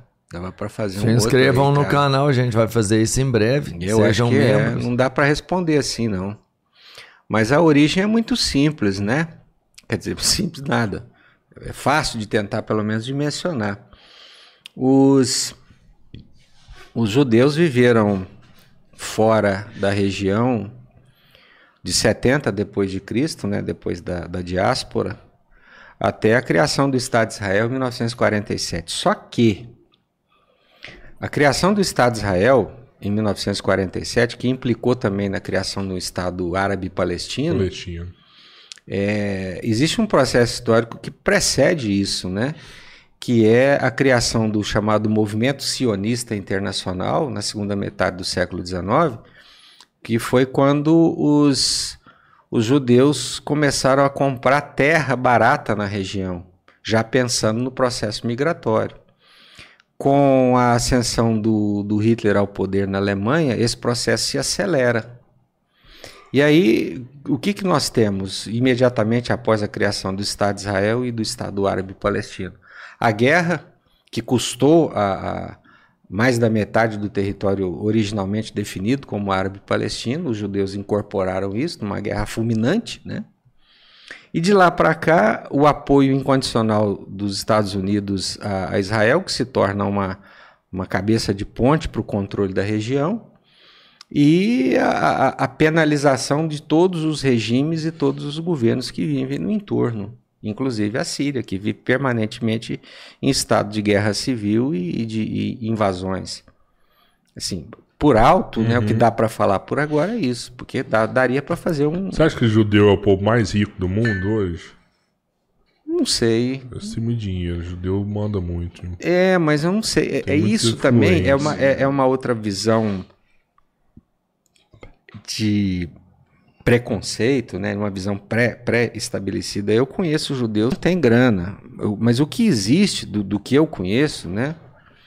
É uma, uma vinculação cultural, uma vinculação de solidariedade que independente se você é ortodoxo, se você professa a religião, se você é um, é um judeu agnóstico, não- independente disso, o pessoal é muito, muito próximos, muito articulados. Muito unido, né? Sim. Um ajuda o outro Sim. ali e pronto, né? Mas né, essa ideia do judeu rico é uma das ideias que alimenta o antissemitismo na Alemanha nazista, né? Perigosa, né? Caramba. É a ideia, o, o- o fascismo e o nazismo como uma, um tipo de fascismo, ele faz a polarização, né? Ele escolhe os seus inimigos. Porque aí você divide o mundo entre os bons e os maus, o bem e o mal, e aí você parte pra porrada mesmo. Você estimula, você incentiva. É muito perigoso. Eu costumo dizer que a única maneira que eu tenho para conhecer o diferente é indo até ele. Eu tenho, tenho que conviver com ele. Eu me lembro quando era moleque, eu escutava muito assim, ó, cigano é perigoso porque leva as criancinhas para fazer sabão, Pô, já escutei demais. né? Eu já escutei que não, não, ó, não faz negócio com cigano, não. então, é mano. tudo bandido, não é? Vai, vai, Então, vai te roubar. Então, a Você perdeu dinheiro, foi com um cigano? Cigano, foi o cigano, né? Eu disse que tem ixi mais na conta. Então, cara. Que eu lembro do negócio de cigano, eu nunca esqueço essa história. Um amigo meu, a cigana passou, falou assim: ô, deixa eu ler sua mão. Eu falei assim: não tem nada escrito aqui não aí, ó. Ah, tá real, né? Nossa É o Senhora. jogo. né? cigano já. A gente precisa aprender a jogar os jogos, a verdade é essa. E, e aí você foi atrás do, do- da, da origem cigana pra conhecer a galera quando Fui, você conviveu com eles. convivi, é interessante, acho que vale a pena, claro. Aí é uma coisa que a antropologia ensina pra gente, né? Você, você tem que se situar, ou seja, você é fulano que está ali por uma curiosidade, existem limites e eu tô querendo saber o que, que eu posso aprender, o que, que eu posso saber. É fundamental isso, que é a- essa capacidade de dizer para o outro, olha, eu vou, ten- vou tentar te entender porque eu estou partindo do que a gente precisa ter respeito recíproco. Isso vale para qualquer um, para qualquer lugar, né? É, independente. começando dessa parte, você já destrava o outro lado. Já, você ele, desarma. tipo, pa- passar tudo, né? Sim, a ideia é essa. É, é. Às vezes funciona, às vezes não, né? Sim, sim. Mas é o risco que você corre. Tem cara que não quer ser conhecido, né? Então, Eu não, que não. O Caia mandou aqui. O que acha de RPG de mesa? Diversas obras literárias fodas já foram adaptadas para estilo de jogo interpretativo. Como, por exemplo, o HP Lovecraft e Chulo. Ou fantasias medievais como Senhor dos Anéis. Já jogou? Então, é, há muitos anos, quando eu trabalhei no Objetivo aqui em Araguari, eu desenvolvi com os alunos um conteúdo de história como RPG. Caralho, foi Legal. você que fez um negócio que Você os caras tinham que no fazer um jogo aqui, não foi? Hum? Você que fez um trabalho que os caras tinham, tinham que desenvolver um jogo aqui de RPG? Não, não. Mas eu fiz um, um- um conteúdo de história do Brasil, eu Que ano trabalhei que você como deu aula de história no no Não, cara. Objetivo? tem uns, Lembra? tem uns 20 anos isso. 20 anos, cara. 15 a 20 anos isso, mais ou menos. Era onde é hoje a IMEPAC, né? IMEPAC. Era. Sim, Era lá. sim, sim, sim. Era lá. É, eu estudei lá. E lá, de- antes foi o ângulo, eu dei aula no ângulo lá também. Na época que você tava, o William tava? Tava? O William, professor de Sim, história. sim. O William, o Slig. Eu não lembro. se- Geografia. O, o Slig era de história, não? História também? Era história, o Slig. Eu trabalhava com sociologia na época. Sociologia? Sociologia. Ah, rapaz. Então. Eu Deu acho que eu a- De repente, é. Deve ter dado a aula. Pode- pode ser. É que você não a aula. Era de sábado a aula de sociologia? Aí você me apertou, não lembro. Porque, não, Sábado eu tenho não certeza, eu não ia no sábado, cara. Era, Filosofia. era, era, era, Filosofia, era, essas du- matérias. era duas aulas seguidas de Mas sociologia. era- era isso. E era no sábado. E essas cara. matérias não tem nada a ver também, né? Não- essas Cara, eu falo, não, mano, sábado não dá. dá. Sociologia, nem preciso. Então, eu acho Legal que isso eu aí. acho que jogo, como ele falou, os jogos de mesa, né, o RPG, que inclusive é é o antecessor desses dos jogos eletrônicos, né? Eu acho Aham. muito bacana, cara. Eu, eu, eu costumo dizer que apesar de, de, eu, de eu envelhecer e os meus alunos continuarem com a mesma idade, é, eu acho que eu não. Eu, eu tento não envelhecer mentalmente. Eu preciso. É uma questão, inclusive, de sobrevivência. Eu tô, eu tô ligado, eu, eu quero saber do que acontece. Então, por exemplo, meu filho tem 18 anos, né? A gente conversa muito, ele me mostra as músicas que ele está ouvindo, ele está participando de um, de, um, de, um, de um grupo de jogos agora. Então, assim, E é, vai ser advogado Bacana, também? ele não sabe ainda. Não decidiu. E eu falei pra ele: o que você decidir, cara. Eu te, eu te apoio no que você É decidir. legal que conhecimento Sem não pressa. faltou pra ele, né? Não, não. Isso é legal. Então. né? Quando você tem conhecimento, qualquer coisa que você escolhe. Meu pai, meu certo. pai tinha quarta série primária, nunca me espremeu, nunca me apertou, nunca me exigiu nada. Isso eu aprendi nesse sentido. Eu acho que com 17, 18 anos, que cabeça que você tem para decidir o seu futuro pro resto da sua vida, cara. Ainda mais essa porra desse, desses tá. dois, também, esses você é a segunda anos. pessoa que fala isso aqui. Você acha que é cedo também? Eu acho decidir? cedo. Ainda mais depois de dois anos de pandemia, essa moçada tá com a cabeça implodida. Mas você não acha que se às vezes tivesse uma orientação melhor no ensino médio, Quem orienta? Quem deveria orientar? a escola e os professores, é, será que não. Você já não chegaria com uns 18 anos já mais decidido? Ó, minha pegada ali é humanas. E eu acho que até é Tem que razoável. ser mais vocacional Minha pegada- mesmo. né? minha Você pegada fala, é-? Ó, Vocacional, não, é isso que você. Né, direcional. Eu acho que com Porque tem 17, vocação. vocacional acho Com que 17, 18 Ah, anos, você sabe mais ou menos a né? área que você quer. Área. Sabe? Mas o Sim. curso exatamente, eu não sei, eu acho que não. E hoje tem. Eu falo assim, cara, na nossa época era 12 cursos, 15 cursos. Então, hoje a quantidade Hoje de coisa é, que tem. Tava um reitor da IMEPAC aqui, tava falando. As possibilidades, 80 as possibilidades que você 80 só tem, cara. É, Então. 80 em engenharia. Tem. Então, como é que você vai exigir isso do, do menino de 17, 18 anos? Não tem como, cara. É, eu, eu ainda acho que talvez uma. Ah, o moleque é legal em exatas no, no, no fundamental. Vamos, vamos, forçar, vamos mostrar mais aqui disso aqui pra ele, porque a gente vai Perfeito. Mas não é suficiente, não. Não, não é suficiente. Eu acho que não é, não. É, eu também acho que não. Apesar, cara, que uma coisa é certa, né? Estudo nunca é demais, né? Eu sou suspeito. Às vezes a gente pensa assim, ah, vou terminar a escola, vou fazer uma faculdade, tá tudo certo. Bobagem. Hoje Cara, não vale você tem que mais. fazer é duas, três, quatro, você não pode parar de É, eu- aprender. Eu fiz, não vai dar tempo, não. Tem outras coisas acontecendo. Mas você tá aí. sempre aprendendo. né? Faz online. Tempo Isso todo. é essencial. É, tempo. Faz online. Ó, mandaram mais uma aqui que foi o Gustavo, mandou aqui. É, Weber, na sua opinião, a Ucrânia errou em entregar as suas armas nucleares para a Rússia para honrar o acordo de Minsk? Ou seja, é, essa máxima em dizer as armas defendem a sociedade é válida na sua opinião? Bom, são duas perguntas aí, É. né? E a Ucrânia errou no acordo de Minsk em entregar as armas nucleares à Rússia? Errou. Mas aí eu devolvo a pergunta: tinha alternativa? Não tinha, porque fazia parte de uma negociação que pressupunha, a, dentro, no contexto do fim da, da União Soviética, que pressupunha a autonomia política e jurídica da Ucrânia. Foi mais ou menos tipo assim: eu te entrego as minhas armas, você deixa eu me constituir enquanto uma república independente.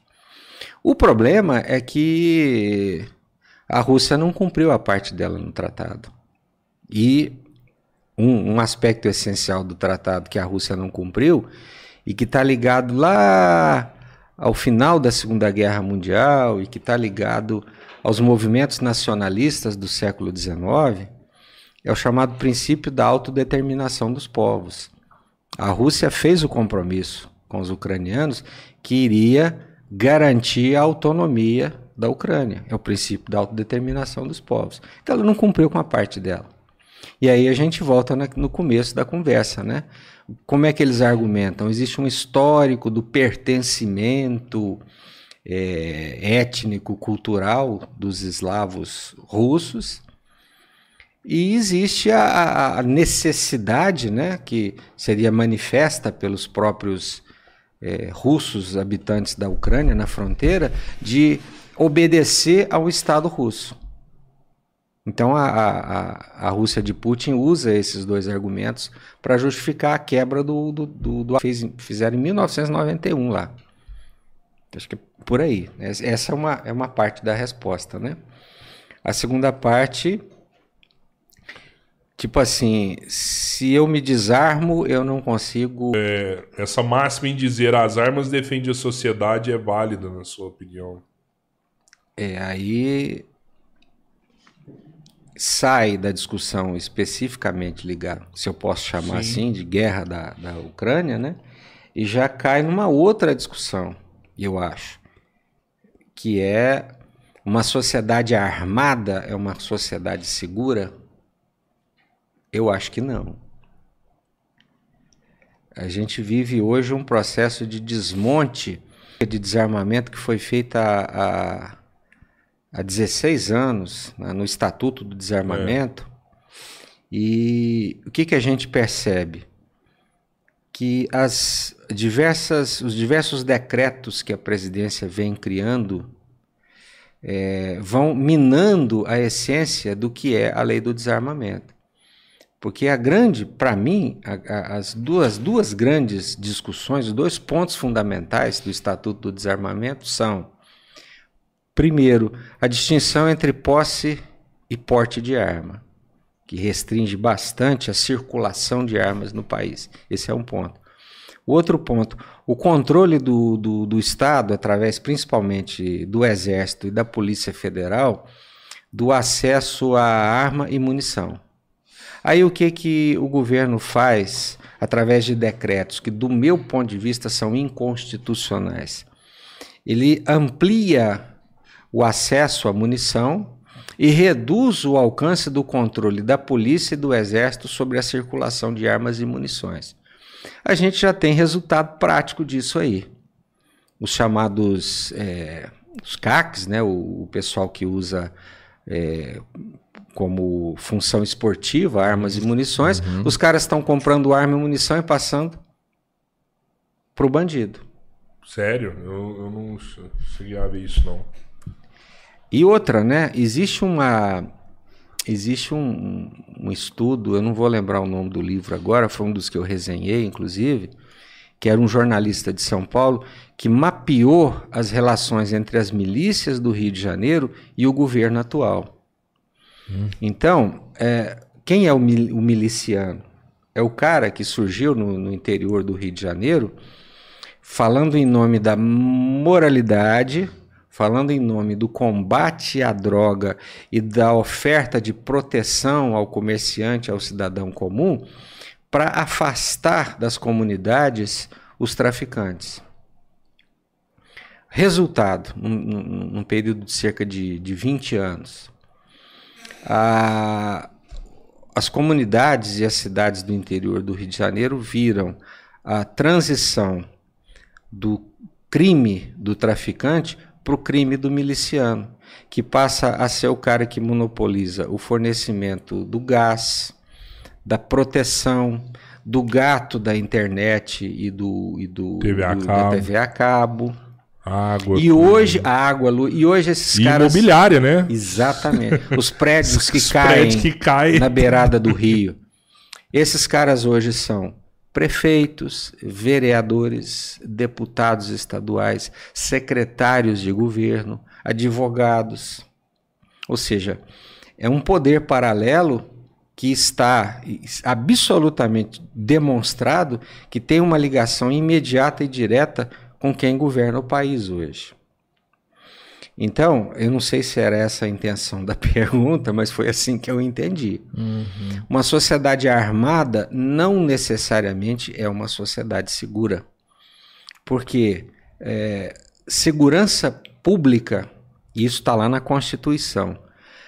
Segurança pública é atribuição do Estado com a cooperação da sociedade e numa gradação Primeiro aspecto, está lá na Constituição, não estou inventando nada. O primeiro aspecto essencial da segurança pública é o aspecto preventivo educativo. O último elemento, a última é, ação estatal a respeito da segurança é a repressão.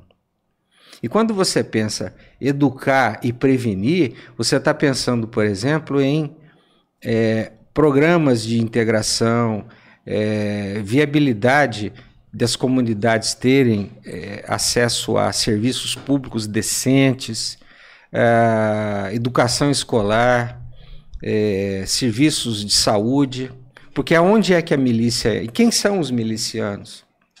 Ou são ex-policiais, ou são policiais fazendo bico, né?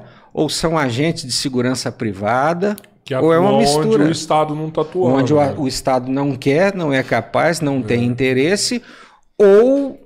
E era obrigação do Estado atuar naquele local. Você entende? Então eu, eu vejo a questão assim.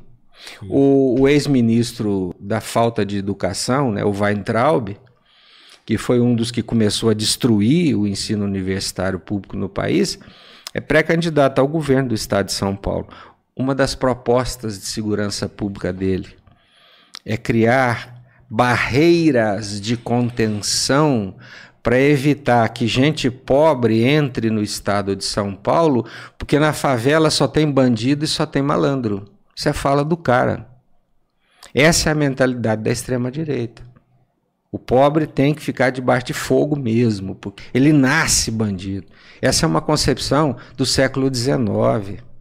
É uma concepção de que o, o- pobre é bandido, tem cara de bandido, tem atitude de Mas ele- bandido e ele- tem que ser tratado como bandido. Ele mostrou esse plano de governo lá Ele falou de São isso, Paulo. falou isso numa entrevista. Saiu hoje, inclusive, a entrevista. Vai separar as comunidades da, da, da, da cidade. É, a estado. proposta dele é o gueto. E quem, quem, quem defendeu o gueto? O nazismo. O que, que os nazistas fizeram na Polônia, na Áustria? Gueto. O que, que é o gueto? É isolar o diferente num lugar inacessível.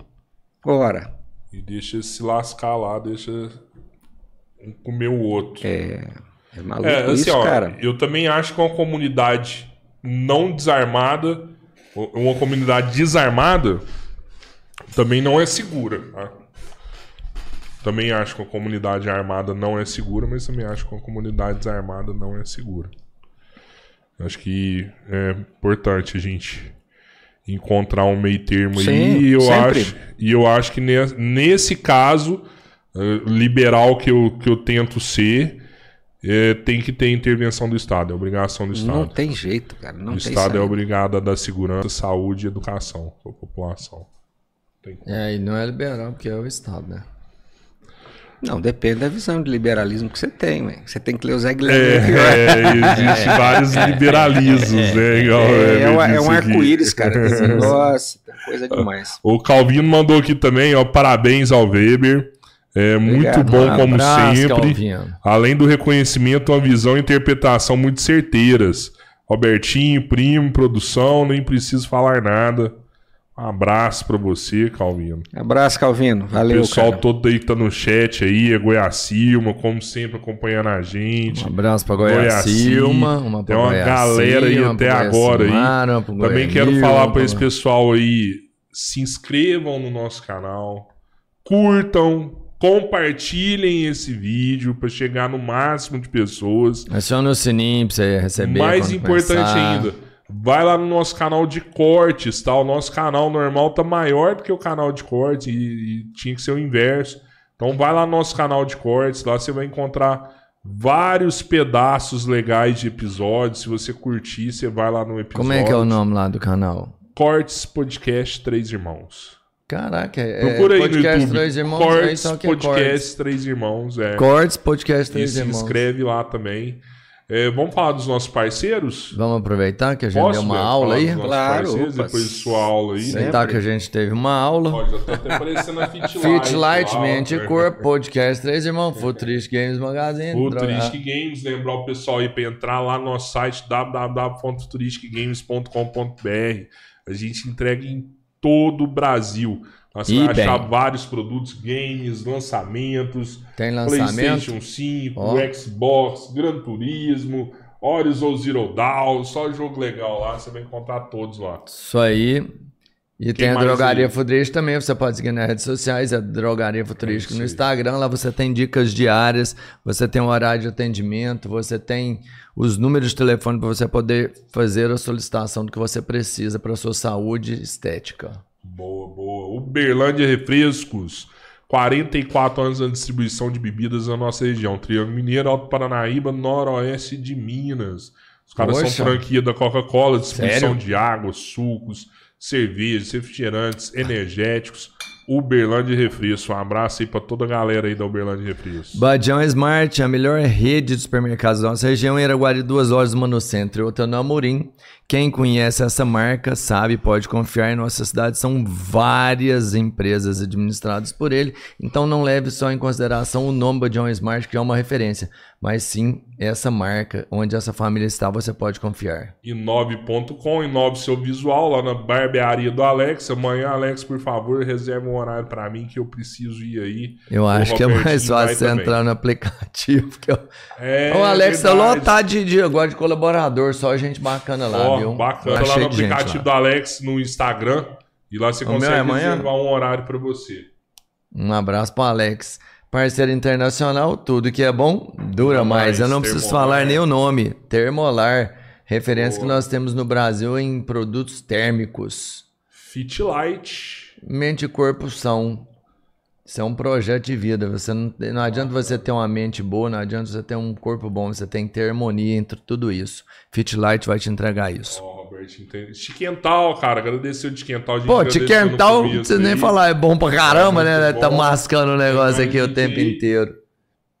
Tem, uai, o melhor lugar. Você vai dormir aqui hoje? Vou nada. Vai seguir? Pô, se você fosse dormir aqui, você ia É, se ia deliciar no Big Hotel aqui. ir lá pro Big Hotel, né? Ou no Big É Executive. Então, assim, é, nosso aí. Cara, também, é, a gente tá foda, que a gente só trabalha com quem é bom. Então, Big Hotel ou Big Executivo, se você estiver passando por Araguari, vai lá e conheça o que é ter uma noite de prazer ou uma tarde de descanso e se alimentar bem e ter qualidade. Isso é Big Hotel e Big Executive. Weber, quero te agradecer demais da conta. Foi sensacional. Fica aqui desde já aberto o convite pra você vir de novo. Acho que vale Bacana. a pena, né? A gente conversar de novo. Eu agradeço muito, foi um papo muito, muito agradável, muito produtivo, divertido. E estou à disposição, a hora que quiser, a gente volta sem, Massa. sem problema. Mano, eu já agradeci no meio, porque, tipo assim, você me abriu tantas formas de pensar e de enxergar as situações que eu vou ter que ser mais comedido a partir de hoje. Novamente, muito obrigado pela sabedoria dispensada com a gente. Imagina, cara. Obrigado, então. Vou agradecer É, É, também. obrigado por- pela com isso. sabedoria dispensada com a gente aqui. Valeu demais. Lembrar a galera que amanhã a gente vai estar com o Lucas Fonseca aqui, né? Bom palestrante super No, fantástico. no- na sexta-feira a gente vai estar com o Dr. William Gibrim. Cara super fantástico. No sábado, no sábado eu quero te convidar pra você ver nosso episódio. Esse cara é fantástico. Já você vai gostar. É. No Esse cara sábado ele é a gente vai estar fantástico. gravando lá de São Paulo com Space Today.